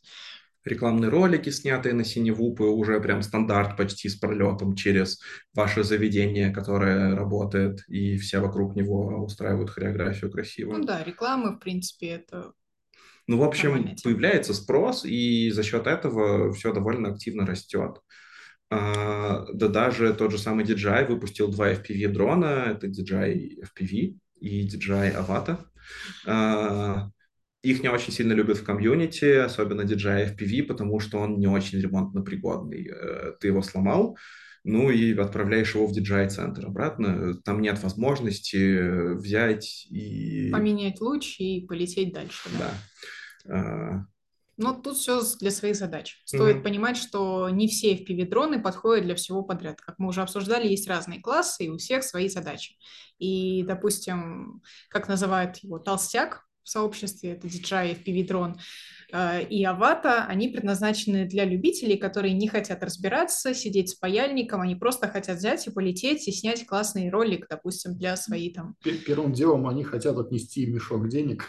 А, ну, это другой вопрос. Хотят Суть в том, что как бы им не нужно все это, им нужно просто пролет. Они берут дрон, который может полететь без особого обучения. И, в принципе, если нормально отнестись к этому, то можно летать без особых поломок. Также и Авата. По-моему, это отличное решение для видеомейкеров, которые хотят компактненький какой-то вариант дрона и летать вот в каких-либо поездках, особо не заморачиваясь с FPV-хобби. Вот. Ну, и это выглядит просто на самом деле немножко лучше, потому что DJI, э, тьфу, DJI, э, любитель э, FPV-дрон, он все-таки немножко пугает обывателя обычно, когда ты его первый раз показываешь. Ну, это уже, да, на любителя. Да, а DJI-дрон, он выглядит так приятненько, приличненько, прилизанно. Вот. Есть ли какие-нибудь вопросы про Ренессанс? Там были, на самом деле, вопросы. Илья? О, прям про Ренессанс, я бы даже сказал, наверное, не было особо. Но вот вы затронули тему денежек. Mm, а, вот, э, допустим, типа 250, это будет в конце, отлично, тогда мы туда пойдем. В конце поговорим про вход в хобби, потому что мы вот как раз... Здесь про видеосистему много спросили. Ты mm-hmm. упоминал видеооборудование? Ну и давай, да, давайте вот сейчас, наверное, поговорим про видеосистемы, потому что мы уже по ходу презентации к ним особо не будем возвращаться. А, спрашивают, э, какой будет FPS, если подключим аватар э, приемник по HDMI к аналоговым очкам. А, честно, трудно оценить, сколько там FPS, но мы пробовали подключить к Skyzone 4 а, также по HDMI аватар-шлем, и, в принципе, было достаточно неплохо для того, чтобы можно было взять пульт и полететь. Я не а, заметила особой задержки. Там. Я не знаю, да я, да, я тоже дополню чуть-чуть, я не знаю точных характеристик. Я так понимаю, вы говорите про именно модуль аватар, который еще не продается, а который как вот э, у HD Zero, просто отдельный модуль, который вы навешиваете на очки. Да. Да. А, ну, он начнет 10 числа продаваться. Mm-hmm. Но мне кажется, там суть та же будет, как в Чеч. Да, скорее всего, по характеристикам э, он принимает 720p 100 fps и 1080p 60 fps, соответственно. Э, там еще можно битрейт разные выставлять, ладно. Вот. И... А вот какая возможность у него у HDMI порта я, если честно, не скажу. Но, насколько я понимаю, HDMI я должен... Думаю, было бы логично выдавать столько, сколько он может. Да, И я тут дум... вопрос, сколько будут переваривать HDO. Да, да, да скорее да. так. То есть Потом... надо, надо лезть Ой, в спеки HDO блин, и, еще... и писать фэшарком, узнавать, mm-hmm. как у них это будет работать. Да, лучше сделать так. И еще один раз кто-то напарывался на проблемы с DRM потому что у скайзонов 0.3 есть такие очки, очень популярные в сообществе, потому что дешевые. У них был неправильно прописан модуль DRM, и они не могли принимать э, картинку с одного из VRX у OpenHD, у uh, HD Zero. Интересно, не слышал. Угу. Это печально. Про DJI, DJI поговорим потом? Не, давай тоже сейчас, наверное, вернемся к этому ну, не вернемся к этому, mm-hmm. обсудим. Вот. Тут вопросик про закрытые протоколы DJI. Вот. Насколько это хорошо, видимо, для индустрии. Uh, у всех на самом деле, если честно, закрыты. Ну, ладно, окей, так. Елорас. Uh, ну, нет, нет, нет, мы говорим про видеопротоколы, и когда мы говорим про видеопротоколы, uh, все видео кодируется с помощью плиса, и оно кодируется обычно в x265, а потом еще производится какое-то дополнительное кодирование. И я так понимаю, что вот это дополнительное кодирование — это ноу-хау каждой компании, которая будет прям очень сильно стеречься, потому что сейчас по тестам каким-то вот этот DJI новый Air Unit O3, O3, 0.3, как его правильно O3. называть? O3. Он по дальности убивает своего предшественника прям очень сильно, потому что, видимо, они смогли наладить какие-то как раз повторения, пересылки пакетов или что-то еще. И а. я думаю, что это не очень плохо для всего хобби, просто потому что, ну, было бы классно, если бы все в мире было open source, но нет. Не знаю, как это еще сказать. Мне не кажется, что это прям сильно большая проблема. Ну, как бы вы летаете, у вас есть картинка, в чем проблема?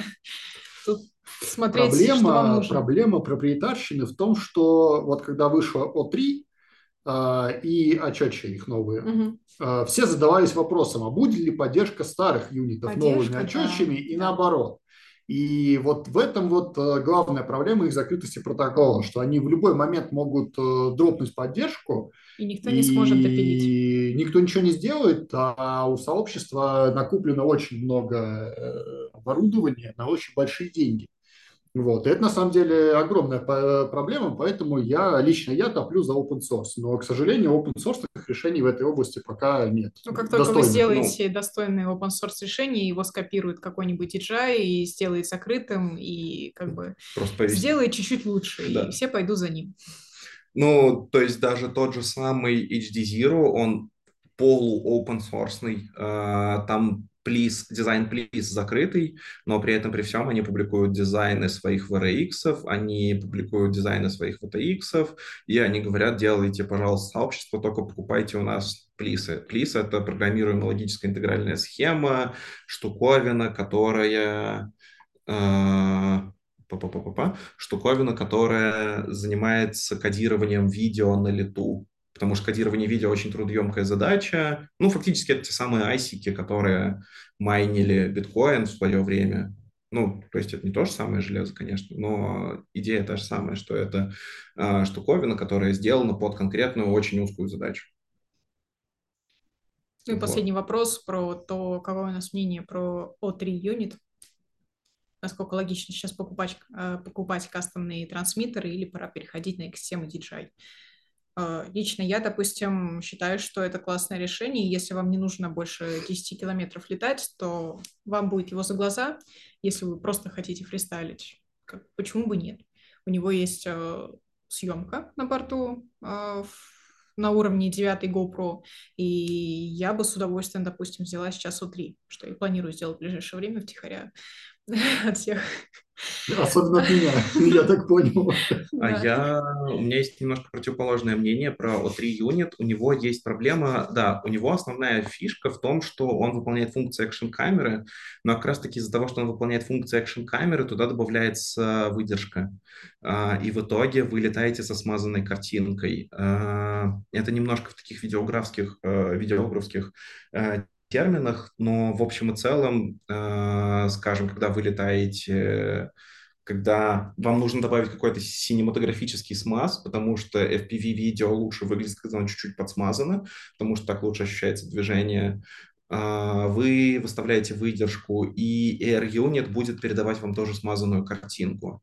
Э, есть еще видео одного пилота, Air Unit еще устанавливает экспозицию на конкретном уровне и ее довольно жестко фиксирует. Есть видео одного пилота, где он в дневной день залетает на парковку укрытую, и у него просто ночь. У него теряется видео, потому что Air Unit не перестраивает экспозицию. И вот, мне кажется... Ну, это... Я думаю, они сейчас стоят хейта и по этому поводу, и, возможно, добавить вот главное правило, если вы входите в FPV, не слушайте какого-то конкретного блогера или просто пилота, потому что когда вы имеете только одно мнение и принимаете его за истину, то это, вам сложнее просто дальше это как-то... общее, это, это, не, не, это не про FPV, это жизненный принцип, да. э, давайте и, мы соблюдения на... которого давайте, мы сейчас находимся здесь. Давайте да. мы остановимся на FPV и не будем уходить в жизненные принципы. Ну просто к тому, что всегда изучайте разные точки зрения и делайте свою, так будет намного проще в хобби и по жизни. В целом, если вы богатый айтишник, а скорее всего вы богатый айтишник, раз вы сидите на Вастрике, то просто покупайте и пробуйте. А, оборудование продать довольно просто, рынок супер горячий, а, вот. Главное, что... когда покупаете... Нет, главное не взять не ликвид в виде да. набора готового дрона. За 5000 рублей по, с Алиэкспресса, по который... гайду от Алекса Гайвера. Да, угу. да. Но опять же, это к тому вопросу, когда вы берете мнение одного чувака. Ну да. да. Вот. У нас еще один вопрос был а, в посте из серии рекомендаций. Является HD Zero Volk Snail нормальной альтернативой DJI? Что для вас альтернатива? Uh, HD Zero – это классное открытое решение. С, у них основная фишка – это постоянная задержка. Uh, HD Zero – это фактически улучшенный аналог просто. HD Zero сейчас uh, популярен достаточно в Штатах на гонках. В России, допустим, на гонке сейчас только пытаются сделать шаг в эту сторону, а так летают на аналоге. Я летал на HD Zero довольно долго, а, больше года. Я очень топил за эту экосистему, но я в ней довольно сильно разочаровался в итоге.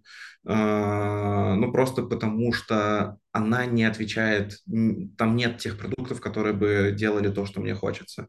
У нее недостаточный уровень, да, у нее недостаточная дальность, то есть там дальше 4 километров у меня не получалось улететь даже с патч-антенной на очках. Ну, это у тебя. А ну, блогер, который сделал рекорд на 30 километров на аватаре, также сделал 30 километров на HTC. Да, но он летает с хеликалом. Ну, это уже другой вопрос. Ну да, да, да. Нет, ну просто с таким же патчем на аватаре точно можно улететь. Ну, я видел людей на аватаре, которые потом летали 4 километра, и на DJI летали 4 километра.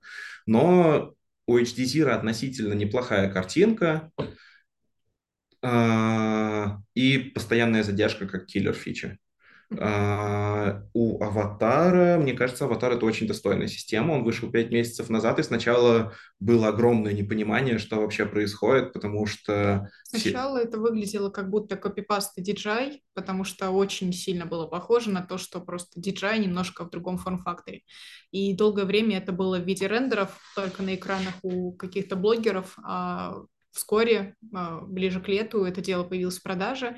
А, постоянно дорабатывается прошивка, потому что изначально было много косяков. И кажется, что перспективная достаточная система и в дальнейшем, возможно, будет одна из лучших, потому что по ценам примерно так же.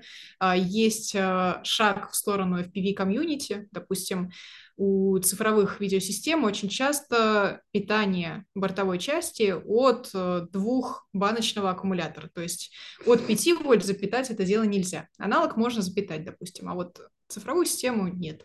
И они сделали шаг в сторону комьюнити, сделали 5-вольтовый видеопередатчик, который вы можете поставить на теневу. Они сделали его достаточно легким, маленькая камера, и вы уже можете по дому летать э, в формате Full HD, и это очень круто звучит, и многие на это дело повелись, на самом деле. И видно, что э, комьюнити оставляет отзывы, и производитель на них откликается и делает шаг в сторону. Поэтому...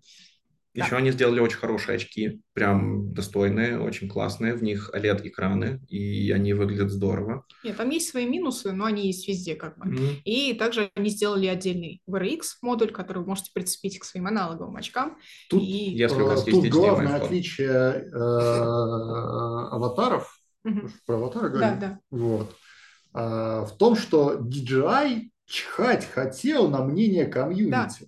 Он сделал свою систему и три года морозил все комьюнити по поводу ОСД. Мне кажется... Вот. И ему вообще было без разницы на то, что мы об этом думаем. А, потому что у него есть огромный рынок э, квадрокоптеров, которые там Mavic и, и Enterprise. Мне, мне кажется, что DJI так делал, потому что у них не было конкурентов в то время. А, Сейчас... Нет, им в целом было по барабану. Им, им, вообще, нет, нет, нет. им вообще ничего не стоило добавить. У них с первых дней был инструмент инструмент для того, чтобы это У них не было конкурентов. Сейчас появляются конкуренты, они начинают делать фишки для комьюнити прям довольно быстро, они фиксят какие-то баги, которые, про которые им говорят, потому что, ну, опять же, FPV быстрорастущий рынок, они хотят его начать захватывать. Возможно, но суть в том, что... Два года от них никаких шагов аватары, в сторону FPV Аватары – это изначально ребята, которые полностью зависят от комьюнити только. Да. Если и, и оно в комьюнити не вкатывается, то они загибаются. Поэтому они будут намного быстрее э, внедрять какие-то новшества, реагировать на недовольство и так далее. Так что тут зависит от того, чего вы хотите и как бы на что вы планируете дальше.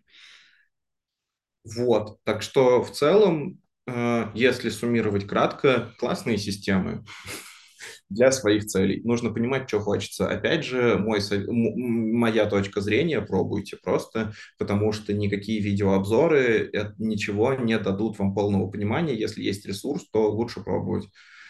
Наверное, стоит сделать прокат оборудования в комьюнити. Хотите попробовать полетать? Достаточно рисковая тема. Давайте, наверное, дальше. Да, давайте пойдем к следующему слайду. А, как начать летать? Я расписал свой путь. Я, я думаю, что у моих собеседников будет э, немножко другое мнение. Э, давайте я сначала расскажу сам, а вы потом как-то скажете про свое видение, чтобы мы не создавали перепалку или даже склоку. Как начать летать? Какой был мой путь? Я расскажу про мой путь. Что сделал первым я? Я купил аппаратуру. Я поехал э, на метро Автозаводская и купил у э, парня, чувака, аппаратуру iFly, iFly, iFly, iFly, Короче, аппаратуру за полторы тысячи рублей и шнурок для симулятора. Подключил ее к симулятору, и 50 часов мы с друзьями летали в симулятор дронов Drone Racing League. Не советую этот симулятор, это очень плохой симулятор. Тогда казался нам нормальным. Симулятор позволит вам э, наработать просто моторику, понять, что куда делает дрон, когда вы двигаете стики, чтобы а, когда у вас появится дрон, вы не думали, что, ага, я двигаю правый стик вправо, а вы думали, я делаю крен вправо, что вот. Потом, когда вы чувствуете себя уверенно в симуляторе, можно не когда вы чувствуете себя уверенно в симуляторе, вы все равно его разобьете. Вы купите, э, я советую купить первый дрон, ну и так как это ваш будет первый дрон, то стоит купить к нему прям все. То есть вам стоит купить дрон, вам стоит купить очки. Очки не обязательно должны быть вот этими скайзонами за 40 тысяч. Э, я начинал летать на Ишин EV800D. Это такая легендарная коробка на, на глаза, она стоит 5000 рублей. И она вполне себе подойдет прям вот для, первых, для первого времени. Как только, если у вас есть возможность купить что-то лучше, покупайте. Если нет, с этим можно летать вам понадобится зарядка для батареек, потому что литионные батарейки нужно заряжать специальной зарядкой. Вам понадобятся батарейки, чтобы их заряжать и чтобы вставлять их в дрон. Вам нужен будет паяльник. Нужно купить паяльник, Либо найти друга с паяльником. Вам надо купить мультиметр. мультиметр. Паяльник, ладно, можно найти у кого-нибудь, но если у вас что-то пошло не так, первое вообще, так сказать, тестирование – это обязательно мультиметр в руках. Ну, То это... есть вы, вы что-то сломали, вы напишите, подожди, скорее всего, подожди, вы напишите подожди, тематический ребят, чат. Ребят, ребят, ага. да. Давай. Вообще, мне кажется, что мультиметр нужен не очень сильно, потому что вы можете мультиметром... Про... Вы можете проверить э, то, что у вас есть 5 вольт, но если вы смотрите на плату и видите классную, прикольную картинку, а не где у вас состоянка, где у вас что, то вам мультиметр, кроме этого всего, не очень сильно нужен. А с паяльником вы сможете увидеть, что, ага, у меня оторвался вот этот провод, нужно отпаять кусок провода с этой стороны, кусок провода с этой стороны и припаять новый провод.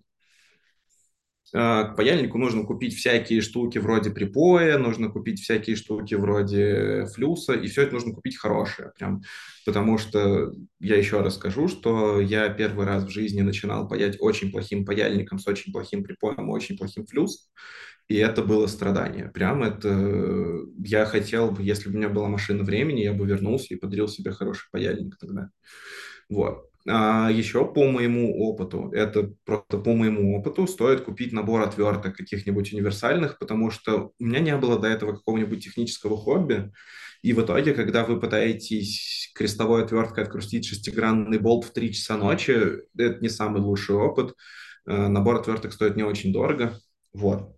А, что еще стоит сюда добавить в этот список? А, я бы добавил. А, это специальная штука, которая не даст сгореть вашему дрону, если что-то в нем идет не так. Вы подключаете батарейку не напрямую в дрон, а через. Smoke stopper, останавливатель дыма, он оставляет магический дым внутри микросхем. Он покажет вам, если там есть короткое замыкание или ток потребляется слишком большой, вы вытыкаете все из stopper и смотрите, в чем проблема. Вот. А, вы покупаете первый дрон. Да, продолжай. Вы покупаете первый дрон, вы начинаете летать на нем, а, вы его ломаете, он у вас разбивается, это случится. У вас разобьется рама, у вас отвалится камера при краше, а, у вас произойдет что-то такое. Да, кстати, первым дроном я очень советую покупать, ну, тоже какой-нибудь ВУП и летать в помещении, потому что, ну, это просто меньший риск потерять дрон. Но это я. Я люблю летать далеко, быстро и сразу, и я потерял много дронов, больше, чем все мои знакомые, возможно, вместе взятые. А, и на ВУПах классно летать с друзьями. Мы с друзьями делали как? Мы снимали спортзал, Мы приходили туда и 2-3 часа летали на дронах. Это было смешно и весело. Вот. А после этого нужно понять, что вообще, как вам в хобби, э, вам нравится или нет. Потому что некоторым не заходят. Вы начинаете летать и такие, а зачем? Типа, я управляю машинкой и что? Но если вам заходит, то пришла пора купить второй дрон и третий дрон, и потом перебрать второй дрон.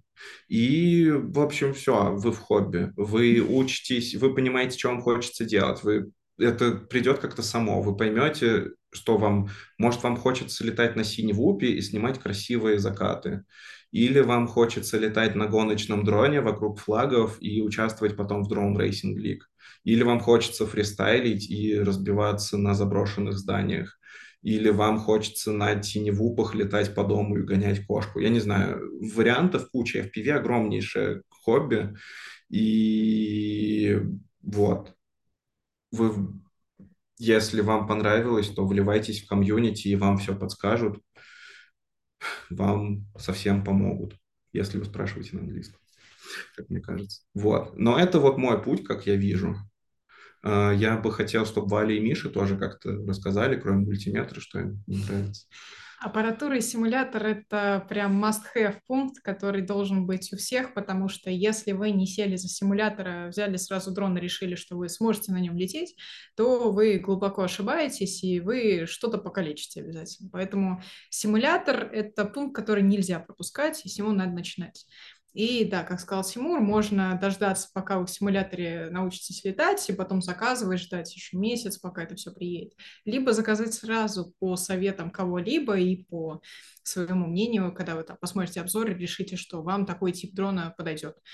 Но я считаю, что тут стоит немножко изучить тему, узнать, какие есть типы дронов, для чего они, и решить для себя, что вы хотите в первую очередь от дрона. Если просто полетать, то это классический фристайловый дрон, можно посмотреть, что сейчас актуально, и заказать, пока вы будете летать в симуляторе, он к вам приедет. Если вы до сих пор не знаете, чего вы хотите, то, возможно, также стоит начать с классического фристайла дрон. Если вы знаете, что вам надо съемки где-нибудь э, в парках, в тесных условиях, то это в сторону вупов смотреть. Если вы хотите просто синий по дому полетать, ну, синие вупы, по сути, да. А если вы хотите просто по дому полетать, кота погонять, то теневуп вам в помощь, а дальше, скорее всего, вы поймете, что вы хотите. Поэтому симулятор, аппаратура. Аппаратуру также лучше брать из каких-нибудь популярных, потому что даже если вам не зайдет, вы легко ее продадите. Если возьмете какую-то уникальную, дорогую, либо непонятно что за дешево, то, скорее всего, она останется у вас, и в итоге вы потеряете, если вы э, решите уйти из хобби. А, что касается покупки первого дрона, тут почему-то нет запасных пропеллеров, которые точно понадобятся после падений. А, здесь э, не сказано про мультиметр, потому что вот он говорит, вы можете подключить смоук-стопер, стопер, если что-то пойдет не по плану, вы будете разбираться, что там не работает. А как вы без мультиметра поймете, что там не работает? Поэтому э, очень частая тема, есть э, тематические чаты в Телеграме, новичок пишет, я подключил батарейку, где-то там что-то пошло не так, у меня задымилось, а что мне делать? И первый ему ответ – это прозвони мультиметром на входе плюс и минус, есть ли у тебя там короткое замыкание или нет. А у тебя нет мультиметра, и приплыли. Некоторые в этот момент бегут куда-нибудь на соседний радиорынок, покупая там непонятно что. А я все-таки считаю, что лучше взять какой более-менее мультиметр и обязательно научиться им пользоваться. Просто режим вольтметра и режим прозвонки. Это покроет прям большую часть ваших запросов, а что у меня с дроном не так. И вот очень сложно общаться с людьми, которые без мультиметра живут. Вот. В конечном итоге рано или поздно он все равно появляется. Вот. Это даже полезнее, чем паяльник бывает. А, что касается остального списка, в принципе, да, единственное, что часто бывают вопросы по коннекторам, по проводам запасным. Этого, как правило, нет в городе в нормальных радиомагазинах. Там какие-нибудь медные провода с э, пластиковой изоляцией. В общем, все, что не особо удобно использовать в хобби. Поэтому лучше заранее найти какой-нибудь э, список, где более-менее расписано, какие запчасти наиболее востребованы, особенно в начале хобби, и закупиться по нему. Это, возможно, выйдет дороже, чем вы хотите, но однозначно спасет вас в тот или иной э, момент краша. Э, по поводу починки первого дрона, тут все зависит от того, как вы будете летать, потому что я свой первый дрон не ломала ни разу, у меня не ломался луч, у меня не выходил из строя регулятор, полетник. Единственный раз, а, про батарею не помню. Единственный... Там заборы разложила. А, в общем, один раз я не знала, что такое короткое замыкание и как его устроить. Поэтому на включенном дроне металлическим пинцетом полезла к кнопочке, чтобы поменять канал видеопередатчика. А, когда я увидела, что что-то улетает из него, это был конденсатор, э, я поняла, что лучше так больше не делать. А, в тот момент мы с помощью мультиметра определили примерно характеристики того самого а, конденсатора, попытались починить даже, но не получилось. В общем, я обошлась заменой нового видеопередатчика. Поняла, что впредь так лучше не делать.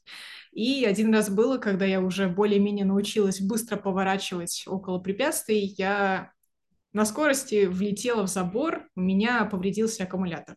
Мы тогда также удалили ячейку, и получился аккумулятор для... Mm-hmm. По-моему, мы, да. Он просто перестал только отдавать. А, ну... Он до сих пор в УЗИ лежит в сейфе. Ладно. Ну, если что, у Вали был прям опытный наставник к тому моменту. А, если у вас есть такой опытный наставник, классно, цепляйтесь за него руками и ногами, он будет от вас убегать через некоторое время, но вот, э, если нет, то... Вот. А, в целом все зависит от того, как вы будете летать. То есть э, я достаточно аккуратно летала, я провела ну, приличное время в симуляторе, и не сказать, что это прям сотни часов, просто я отучивала определенные движения. Я понимала, что мне нужно выучить взлет, посадку, с, э, ну, э, синхронные развороты, повороты и полет на одной высоте. Это вот базовые вещи, которые вам надо научиться в симуляторе. Если вы это выучили, вы можете пойти летать на реальном дроне, и есть вероятность, что вы ничего не сломаете даже в первом и в последнем полете. А если вы просто летаете от балды лишь полетать, то это займет достаточно много времени, и не факт, что вы в итоге на первом дроне полетите успешно. Вот. И в целом с остальным я согласна с Тимуром, как бы пробуйте, если вам понравится эта тема, то, скорее всего, она вас завлечет. Первое время вы будете переживать, что у вас уходит много денег. Через 3-4 года вы будете там оставлять деньги и даже не понимать, что вы там столько оставили. Что такое деньги? Да. Это тот момент, когда у Вали на счете э, ну, в месяц обычно трата больше, чем получка.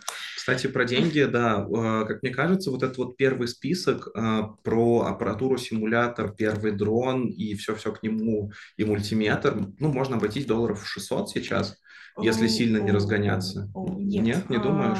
По поводу ценников. Как правило, аппаратура порядка 100 долларов, плюс надо не забывать, что к ней нужны еще аккумуляторы который тоже надо заряжать, поэтому зарядник тоже, скорее всего, в первую очередь появится. А, зарядное устройство порядка 50-100 долларов, а, относительно адекватное, современное, с блоком питания. А, дрон зависит от того, какой это класс. Теневу может быть 100 долларов, какие-нибудь дроны посерьезнее, фристайловые на аналоге, на аналоговой видеосвязи это 300 долларов. Можно, конечно, какое-нибудь маленькое решение взять, оно может 150 долларов. Но суть в том, что это уже близится к трем сотням, четырем сотням, и, соответственно, в 600 уложиться совсем сложно. Ну, да, да, Шлем, да. самый дешевый аналоговый, будет порядка 60-80 долларов. Если вы захотите брать очки, то это 200 50 плюс долларов. Если это цифровая видеосистема, то цифровые очки у вас э, будут порядка 600 долларов. Э, сам Но... дрон будет от 400, и получается, что уже минимум 1000 долларов надо закладывать на то, чтобы а, относительно нормально зайти в хобби. Но вообще в комьюнити есть барахолки, где довольно много всего продают, и это все можно там урезать процентов на 20-30 на барахолках. А вот знаешь, э, тут тоже такой сложный момент, что допустим, на российской барахолке довольно часто цены выше, чем в магазинах. Mm. И все считают, что это там... нормально, когда продают э, это задорого. Но так что, если Я вам что-то будет срочно надо, то лучше заранее планировать, э, что вам может примерно пригодиться, и добавить в списочек покупок. Вот. Ну, Сколько заложить на починку первого дрона? Ну, я... А, а вы купите просто запчасти сразу. Второй дрон, да? Да. А многие, Но... кстати, говорят, что лучше сразу с первым дроном покупать и второй, потому что наверняка у вас первый сломается и а будет а лежать э, запчасти, и вы на втором полетите без проблем, не теряя время. Но тут все сугубо индивидуально, и как бы бюджет не у всех такой просторный. Надо смотреть на то, что улетит на дроне. Э, в целом, редко, когда дрон ломается весь. Э, если у вас сломалась рама, то это, ну, ну, до... смотря что сломалось. Ну да. Смотря какая рама. Потому что рама ну, на теневую 3 доллара. Угу. Рама на фристайловом аппарате может быть и сотню долларов. Да, да, и да. один луч э, попросить порезать у местного карбонщика будет э, рублей 500, допустим. Ну, это общий вопрос на тему, сколько денег заложить на покупку первого дрона и первый год, наверное, с дроном. Я бы, наверное, вот вход в хобби обозначила как тысяча долларов. Это а, нижний самый порог. Это на аналоге комфортный вход, можно сказать. Вот. А, если вам прям в зарез, э, ну, прям ограниченное количество денег, то минимальный комплект будет порядка четырех сотен, пяти сотен долларов. Это будет теневуп, дешевая аппаратура, дешевый аналоговый шлем, пара-тройка батареек и какой-нибудь зарядник по типу в USB вставить. Э, ну, и... вообще, такое, такие комплекты RTF сейчас продаются по 320 долларов у той же самой, простите, пожалуйста, бета ФПВ. Ну вот, да, это здорово, но стоит учесть, что надо изучать, что за да. производитель, потому что у бета и достаточно часто бывают косяки. Если с одним повезло, то в другом, вот мне лично приезжала недавно э, набор с дрончиком, метеором, они сделали раму под свою э, разработку полетного контроллера, и эта рама давит на элементы. В итоге один конденсатор был отломан. То есть с коробки. Открываешь коробку, и там конденсатор такой на одной ножке торчит. Э, также пропеллеры трутся об раму. То есть э, непонятно, как можно было это выпустить вообще в продажу, но они уверяют, что окей, мы там пришлем вам новый полетный контроллер, но это же время, это нервы, и зачем и это такой... нужно? И лучше всего, конечно, смотреть в сторону более-менее известных производителей, которые меньше косячат. Вот. Это будет немножко, возможно, дороже, но всяко лучше, чем вот так вот расстраиваться и но в целом какие-то RTF-наборы, прямо они правда существуют. Это Tinewhoop какого-нибудь 85-го формата, это к нему два аккумулятора, потому что они обычно 2S, это зарядка, это прям самый-самый дешманский шлем, это какая-нибудь относительно дешевая аппаратура, классно, если она ELRS. Э, у BetaFPV есть, кстати, ELRS аппаратура в одном из RTF комплектов. С Cetus X, наверное. Да, да. Но вот. опять же, он дороже будет. Угу. Ну, то есть э, Ну и главная проблема 500, этого набора но... в том, что он, скорее всего, полностью останется у вас. Перепродать да. это очень сложно. Достаточно ну, да. сложно перепродать за ту же сумму. Есть вероятность, что вы сможете найти такого же человека, который не сильно хотел вникать и возьмет это у вас за чуть-чуть подешевле, чем в магазине, но, скорее всего, вам такой опыт ни к чему, и лучше брать более-менее проверенное, а, ну, при этом бюджетное решение. Вот, а если вы хотите входить на цифры, то добавляйте еще долларов 500.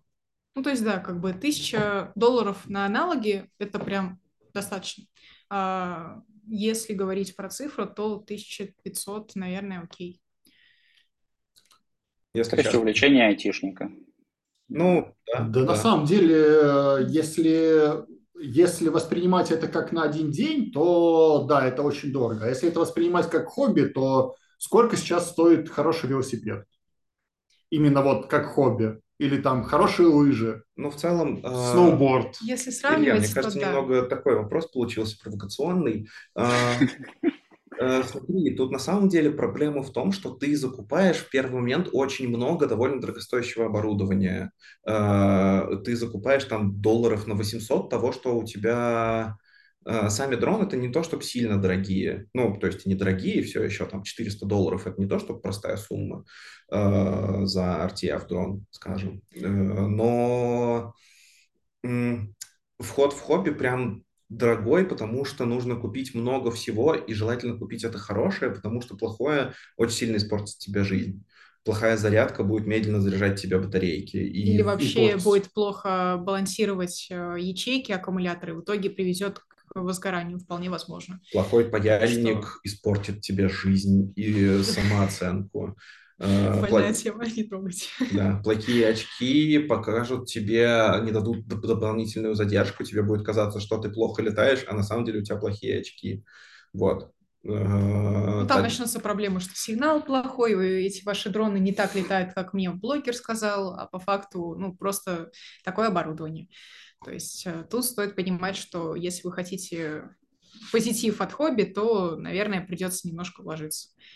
Если у вас э, нет денег, э, то есть вероятность, что стоит либо отложить это хобби на потом, либо все-таки как-то их найти, потому что летать на обычом так себе опыт, э, скорее всего, испортит себе просто впечатление от хобби. Это дорогостоящее хобби, это дорогостоящее, это хобби, ориентированное на технически увлеченных людей, потому что в один момент вам придется узнать, что такое SPI, например, вы будете знать, как работает UART, вы будете знать, как работает UART в полудуплексе, сильнее в полдома. Ну, сейчас уже, конечно, этого стало а, меньше. Опять же, я напомню, с чего начинала. Если вы не хотите заморачиваться, у вас есть деньги, вы можете обратиться в любой сервис или просто к знакомым FPV-шникам, которые все сделают за вас. Но это если все вы... зависит от того, какое вы хобби хотите. Тут Снимать, самом... летать или полноценный комплект. Если вы Давайте я, я, наверное, это прерву, а то мы уже углубились совсем, потому что у нас будет часть еще со свободными вопросами, где можно поговорить без камер. Я думаю, там можно как раз это обсудить.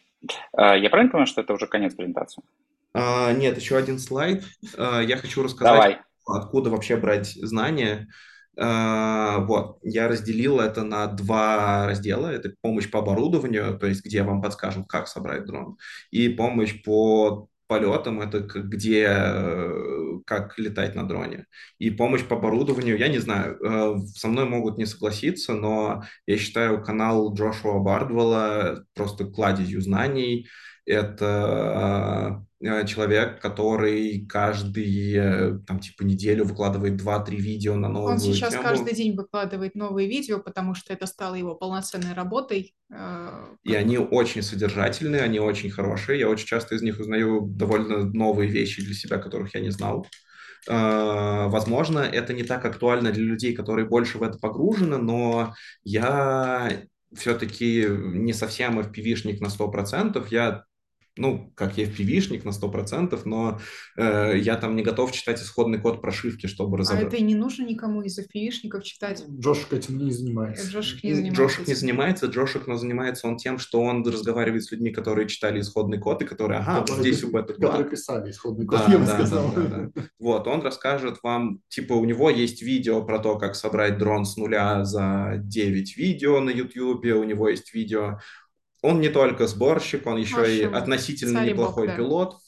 Он покажет, как делать трюки, он покажет, как настроить пиды, он покажет, как настроить все. Вот. Uh, сайт Оскар Линга очень сильно меня спасал, очень много. Обычно это сайт, который первый выползает, если вы в Гугле забиваете что-нибудь вроде, uh, не знаю, там гепар... Uh, Давайте назвать... уточним. А все, скорее всего, англоязычное. Да, и да. все запросы в Гугле лучше на английском языке вбивать. К сожалению, это хобби в России на информация по этому хобби в России на довольно плохом уровне. И про русскоязычное комьюнити я скажу пару слов, ну, с моей стороны. Вот. Э, вот, сайт Оскар Ленга, он собирает там очень много информации.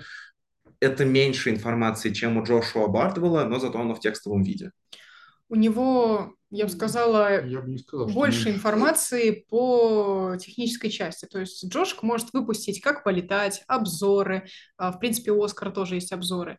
А, он может больше поговорить о новинках и прочем. Оскар также обозревает новинки, делает сравнение определенных э, частей хобби. То есть у него даже есть полноценная статья про FPV, шлемы и очки. И там можно сравнить и FOV, то есть э, угол обзора у всех э, известных вариантов, и, в принципе, характеристики за их цену, где можно купить. То есть огромная кладезь знаний, и если вам не нравится сидеть полчаса смотреть видюшку, а нравится по-быстренькому прочитать статью или там Ctrl-F и нужно информацию достать, то этот вариант для вас. Вот. Ну и как последнее, самое, э, если у вас не получилось найти информацию в первых двух источниках, я не знаю, я обращался пару раз на subreddit RFPV, он англоязычный, конечно, но он полумертвый, к сожалению, там всего типа 5 тысяч, по-моему, человек или что-то такое, поэтому иногда могут ответить, но чаще не отвечают. Э, я не знаю каких-то форумов или каких-то сообществ. Возможно, стоит задонатить э, Джошуа Бардвеллу и просто зайти на его Дискорд. А, есть Discord Betaflight? Там тебе не... Под... Ну, блин, я не знаю, на Дискорде Betaflight спрашиваете, а как подклю... а, а что не так с моим DJI FPV-контроллером? там вполне Есть отвечают Discord нормально. по DJI FPV В общем, контроллеру. Ну, я э, понимаю, да. англоязычные пилоты чаще общаются в Фейсбуке, Дискорде и в каких-нибудь там еще дополнительных своих э, мессенджерах. А в русскоязычном, допустим, сообществе больше общаются в Телеграме. Иногда ВКонтакте есть, но ВКонтакте, по-моему, умирает, поэтому Телеграм сейчас э, такой самый популярный вариант. Много чатов, можно найти их на сайте Пропош сервис с списочком, зайти в самые интересные и по городам, и по тематике. А что касается Reddit, я туда где-то полгода назад зашла, опечалилась, что там все так печально. То есть новички заходят, говорят, а какой мне там Emax э, Baby Half купить? Потом следующий, а у меня вот дым почему-то пошел. И там либо куча спама в комментариях, либо ничего толкового, либо один ответ, и в принципе все. То есть я бы не сказала, что Reddit э, по теме FPV прям такое отличное место для обсуждения проблем и дележкой Я какой-то просто ни разу, я ни разу не сидел нигде, на дис- э, ни в какие дискорды не заходил, вот, поэтому я, ну, у меня какое-то отвращение небольшое к дискорду просто, а русскоязычное FPV комьюнити у меня, ну, вот да, я скажу, наверное, пару слов. Э, Я очень сильно ус- устаю там от спама и от постоянных лайней между собой, потому что я очень сильно прям замечал, что русскоязычное FPV комьюнити в Телеграме довольно агрессивное между собой, и там прям не любят так называемые нубовские вопросы, Э, за них могут и по шапке надавать, и это поведение, которое, мне кажется, прям не классное. Вот. Но мне бы хотелось, чтобы хобби было более noob-friendly э, в русскоязычном сегменте, но я пока не видел такого, и я помню, что я сам задавал пару вопросов в русскоязычных телеграм-чатах, и после этого я просто ушел оттуда, потому что не был Тут, готов. знаешь, в, в оправдании хочу сказать, что нубовские вопросы разделяются на две категории. Первое – это когда нуб предварительно погуглил и не нашел ответа, то есть у него не хватает знаний даже, чтобы сформулировать вопрос для Гугла и найти ответ. А второе – это когда он такой, типа, о, пацаны, вы тут сидите, давайте вы за меня сейчас все сделаете. Вот как раз-таки вторых хейтят, а, и я думаю, заслуженно. А вот первым а, вполне себе отвечают. Ну, нет, я Как не... админ многих FPV-чатов в Телеграме и как старичок, который видел, как общались э, люди, когда в чате было 100 человек, и как Мгм. сейчас, когда там 2000, а, я могу сказать, что да, очень сильно раздражает, когда пять сообщений назад был такой же вопрос, заходит человек такой, а вот подскажите, какой дрон мне взять? Как бы вот выше, и сто 500 раз обсуждалось, почему бы не попользоваться лупой, которая означает поиск, и тебе столько А, ответов будет. Да, я Товарищи, давайте попробуем все-таки закончить список знаний, Да, потом окей. И с помощью по технике полетов, тут, честно, у меня нет никаких особых других советов, кроме как идти на YouTube и просто писать э, how do I power loop, how do I то все. И там найдется огромнейшее количество туториалов от всяких пилотов, начиная от Джошуа Бардвелла и там, не знаю, господи, мистера Стиля, и заканчивая такими людьми, людьми с двумя стами просмотров из Румынии, которые точно так же отличные вам да- дадут советы. Вот. В плане трюков есть э, Headmaster, он делает разбор всех-всех-всех трюков, Мгм. и вроде бы даже были ролики, с чего начать э, полеты, поэтому можно его на канал найти В э, этом в плане это лучший канал. наверное. И да, там будет подобно, ну, подро- подробно разобрано, как у вас должна стоять камера, какие движения стиков вам надо делать и как вы при этом будете видеть. То есть И ни одного всё. слова в ролике. Да. М. То есть все нарисовано, все показано, 10 раз продублировано в замедленном действии, в обычном, так что для трюков это лучший ресурс, наверное. Вот. Ну и на этом, ну и да, когда вы загуглили эту штуку, вы не Идете в идите, да, не идите, пожалуйста, сразу отрабатывать ее в реальности, потому что в моем FPV комьюнити есть э, шутка про inverted yaw spin, когда я сказал, ребята, я сейчас попробую inverted yaw spin и разбил об асфальт квадрокоптер товарища. Э, вот. Ну и после того, как вы притерлись к симулятору и как-то научились там это делать, идите практикуйтесь. Берите квад, берите зараженные батарейки, готовьтесь к тому, что, возможно, вы разобьетесь, ну и идите практиковаться. Вот, и все. Это последний слайд. Он кринжовый, но я приглашаю вас всех в FPV. Это сложное хобби. Оно, если вам кажется, что сложно, вам не кажется. Есть люди, которые такие, ха, да я собирал, вот тебе, типа, ты тут не можешь проводок припаять, а я, между прочим, интегральные схемы глазами программирую. Шлите их нахер, а, потому что FPV это реально сложно, как мне кажется. И... Ну, смотри, какой у вас багаж знаний. Ну, Смотря какая у вас, как бы, Нет, если вы тоже уже интегральные схемы глазами собираете, то FPV вам не покажется сложным. Но если вы, там, не знаю, кнопки красите, э, а сейчас вдруг решили заняться, не, не вдруг, а я убедил вас заняться FPV, то вам будет сложно, и это нормально. В какие-то моменты прям может быть сложно. Это нормально это окупается. Трейдов очень классный, это очень драйвовое хобби, если оно вам зайдет, как мне. Мне нравится управлять всякими штуками, мне нравится управлять дронами. Вот. Ты тему симуляторов очень сильно не раскрыл. Как бы ты посоветовал, но не сказал, какие симуляторы и... Я думаю, сейчас нас спросят как раз про это. А уже спросили, да. Отлично. Главное, спросили. открыли эту тему прошивок.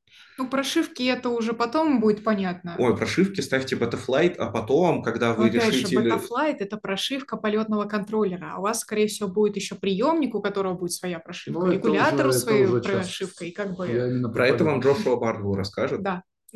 Потому что если мы сейчас начнем рассказывать про это, это еще на час. На две ночи. Да.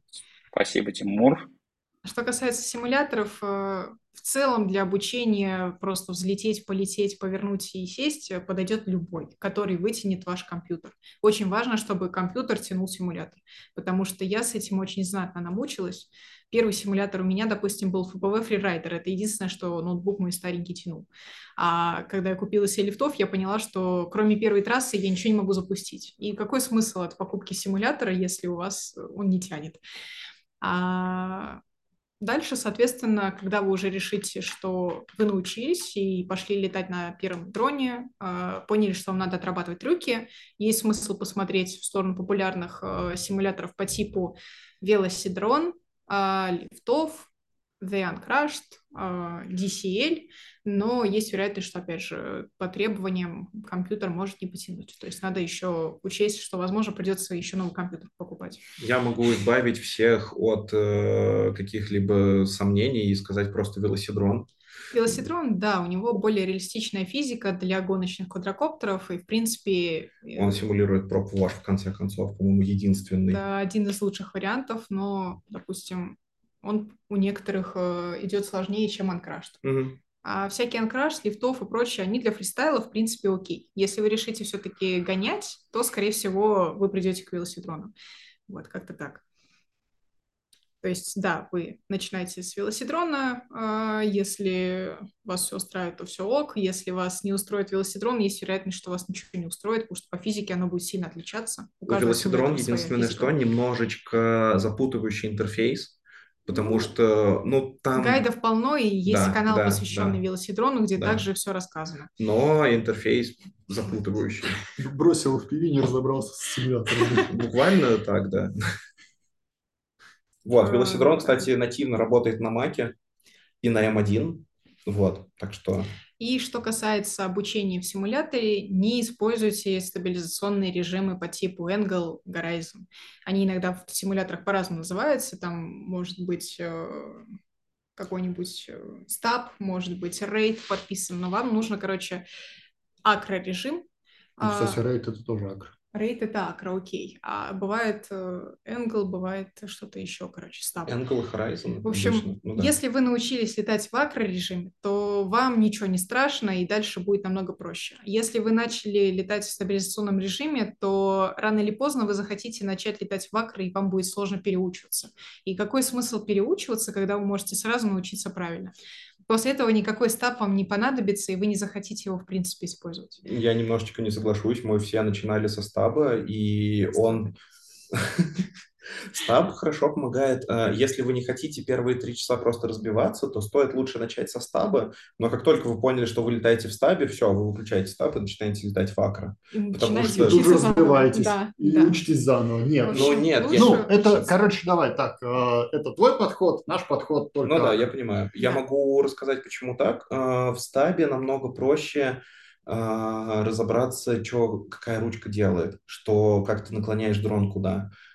И, и с этим есть очень большие проблемы у многих людей, особенно э, я замечал это у людей, которые никогда не играли в видеоигры. Для них прям, ну, не знаю, почему я взял именно видеоигры, но э, для людей, которые никогда особо не сталкивались с какой-то радиоуправляемой техникой, это прям прохибитив такая штука, что они теряют ориентацию сразу в, как только что-то идет не так. И если ты дашь им акро, где еще ты не можешь в последний момент просто бросить все, чтобы он выровнялся, то это прям э, может от, отвернуть от хобби, как мне Опять кажется. же, человек летит в а. симуляторе. Во-первых, симулятор. Во-вторых, мы вспоминаем твои советы, что надо посмотреть блогеров и туториалы, ну, да, где, да, в принципе, да. объясняют, что какая ручка делает, и тут уже не проблема становится запомнить, что какая ручка делает, и дальше отпрактиковать до тех пор, пока ты не поймешь на автомате. Как ну, тут нужно привыкнуть просто, и мышечная память. Нет никакой сложности учиться в акро, когда ты не знаешь, в принципе, как управлять. Поэтому лучше начинать с акро. То есть, да, когда ты вот нулевый и вообще не знаешь, тебе mm-hmm. без разницы, для тебя одинаково сложно будет что акро, что стаб. Ну, может Мы быть. можем вспомнить пилота Ван Лефта, это отличный показатель. У человека работает только одна рука. И он начал учиться в FPV хобби. И он летает очень круто, он делает фристайл, он летает на теневупе по дому вокруг себя, и ты думаешь, как? Типа, ну, это да, намного для, для сложнее. Сравнения, поиграйте в Xbox одной левой рукой. Вот, это очень сложно кажется с виду, но у него же не было другого опыта управления двумя руками, поэтому он учился сразу одной. И я думаю, что если вы сразу начинаете какой-то подход тренироваться, то дальше вам будет не проблема, э, если что, как бы нормально летать, а не то, что вот это вот стаб, потом переучиваться заново бакра. В общем, это очень сильно мешает жить и занимает дополнительное время. Следующий вопрос. На Linux Спасибо, работает велосидрон, я бы рекомендовала на Linux также велосидрон. Вот. Далее. Скажи еще раз, пожалуйста. Да, вот э, был вопросик у нас в посте. А, вообще не про симуляторы. Мы сейчас закончим. Мы сейчас а, свободны уже как практически Да, да, да. Я могу открыть, открыть просто камеру нашу. Ага, вот. А, вот такой был вопрос. Что делать при обрыве связи? Люди очень боятся потерять свою GoPro-шечку. А, Ох. Тут все зависит от того, где вы летаете и на каком вы этапе. Если вы только начали летать, ставить GoPro, по мне, это безбашенность, потому что э, вы понимаете, что вы не умеете хорошо летать, и вы рискуете сразу потерять GoPro-шечку. Так что э, я ставила сначала просто грузик вместо GoPro, чтобы понимать, э, типа, как будет летать дрон при таком весе. А дальше, когда вы уже научились, то окей, вы понимаете все риски. А что касается полетов где-либо, а, если вы летаете в экстремальных условиях по типу гор и так далее, то вам обязательно нужен GPS-модуль э, на дроне. И с ним есть вероятность, что вы настроите возврат в сторону дома, и как бы он спасет ваш дрон если потеряется связь. А также стоит обратить внимание на радиопротоколы радиоуправления. То есть если вы начинаете с какого-нибудь э, FlySky, то даже не надейтесь, что у вас не будет потери связи. Это ужасная как бы э, радиосистема, и с ней лучше не летать. Ну, как ужасно, она просто устарела. Она... Когда-то она была хорошая. Когда-то, ну, для полетов... Вообще пункт номер ноль. Если вам жалко потерять GoPro, не ставьте ее на дрон. Все, ну. все. Вот как ну, только это правило выполнено, то есть вам не жалко потерять GoPro, делайте, что хотите. Да, я согласен на самом деле, потому что каждый полет... это риски. Каждый long-range дрон, из которого твой дрон вернулся, это удача. Э, вот. Потому что, ну, да. А так, касаемо радиосвязи, э, стоит сразу начинать с нормальных протоколов. Это либо ELRS, либо Crossfire. И как бы на них э, реже всего потери связи. Плюс также внимание надо отвести в сторону расположения антенн. Потому что кому-то кажется, ой, проводочек, кину его где-нибудь, а потом он обрезается пропеллером в полете, и у вас внезапно потеря связи. Почему так случилось? А, тут сразу стоит пояснить, э, антенны у вас всегда должны друг друга видеть. То есть если вы спрятали антенну внутрь дрона, маловероятно, что у вас все время будет стабильный сигнал. Поэтому антенна должна всегда находиться там, где меньше всего перекрывается дроном. И, соответственно, у вас меньше шансов потерять дрон. Плюс по настройкам также надо пройтись. Если у вас минимальная мощность, а дальность планируется ого-го, то это также глупо. Так в общем... Э, очень много «но», и надо быть, э, так сказать, уведомленным во всей этой теме. Да. Я Супер. Вот знала, и я думаю, ничего себе, какие тут люди. Да, Дима, мы с ним летали на, в Крылатском. Супер. А, в общем, э, Тимур, тебе зайти потом нужно будет в пост и там ответить на несколько технических вопросов, которые я сейчас не буду задавать. Я их прочитаю-то еле-еле. Вот, а уж если мы будем обсуждать, я думаю, будет вообще тяжело. Итак, я думаю, Миш, пора видеть э, сессию вопросов-ответов. Можно, в принципе, свободно поднимать руки и спрашивать. Тут есть кто-нибудь вообще прямо из друзей? Пока еще есть. Ого, довольно много народу.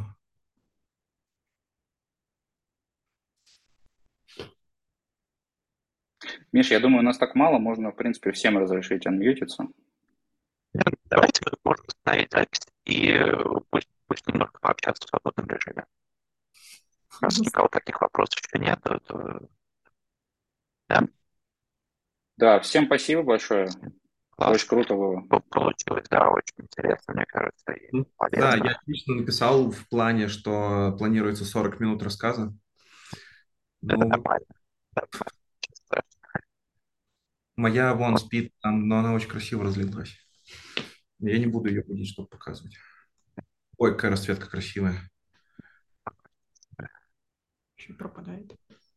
Ушка невидимка. Да, Миша, очень плохо слышно, у тебя как будто ты говоришь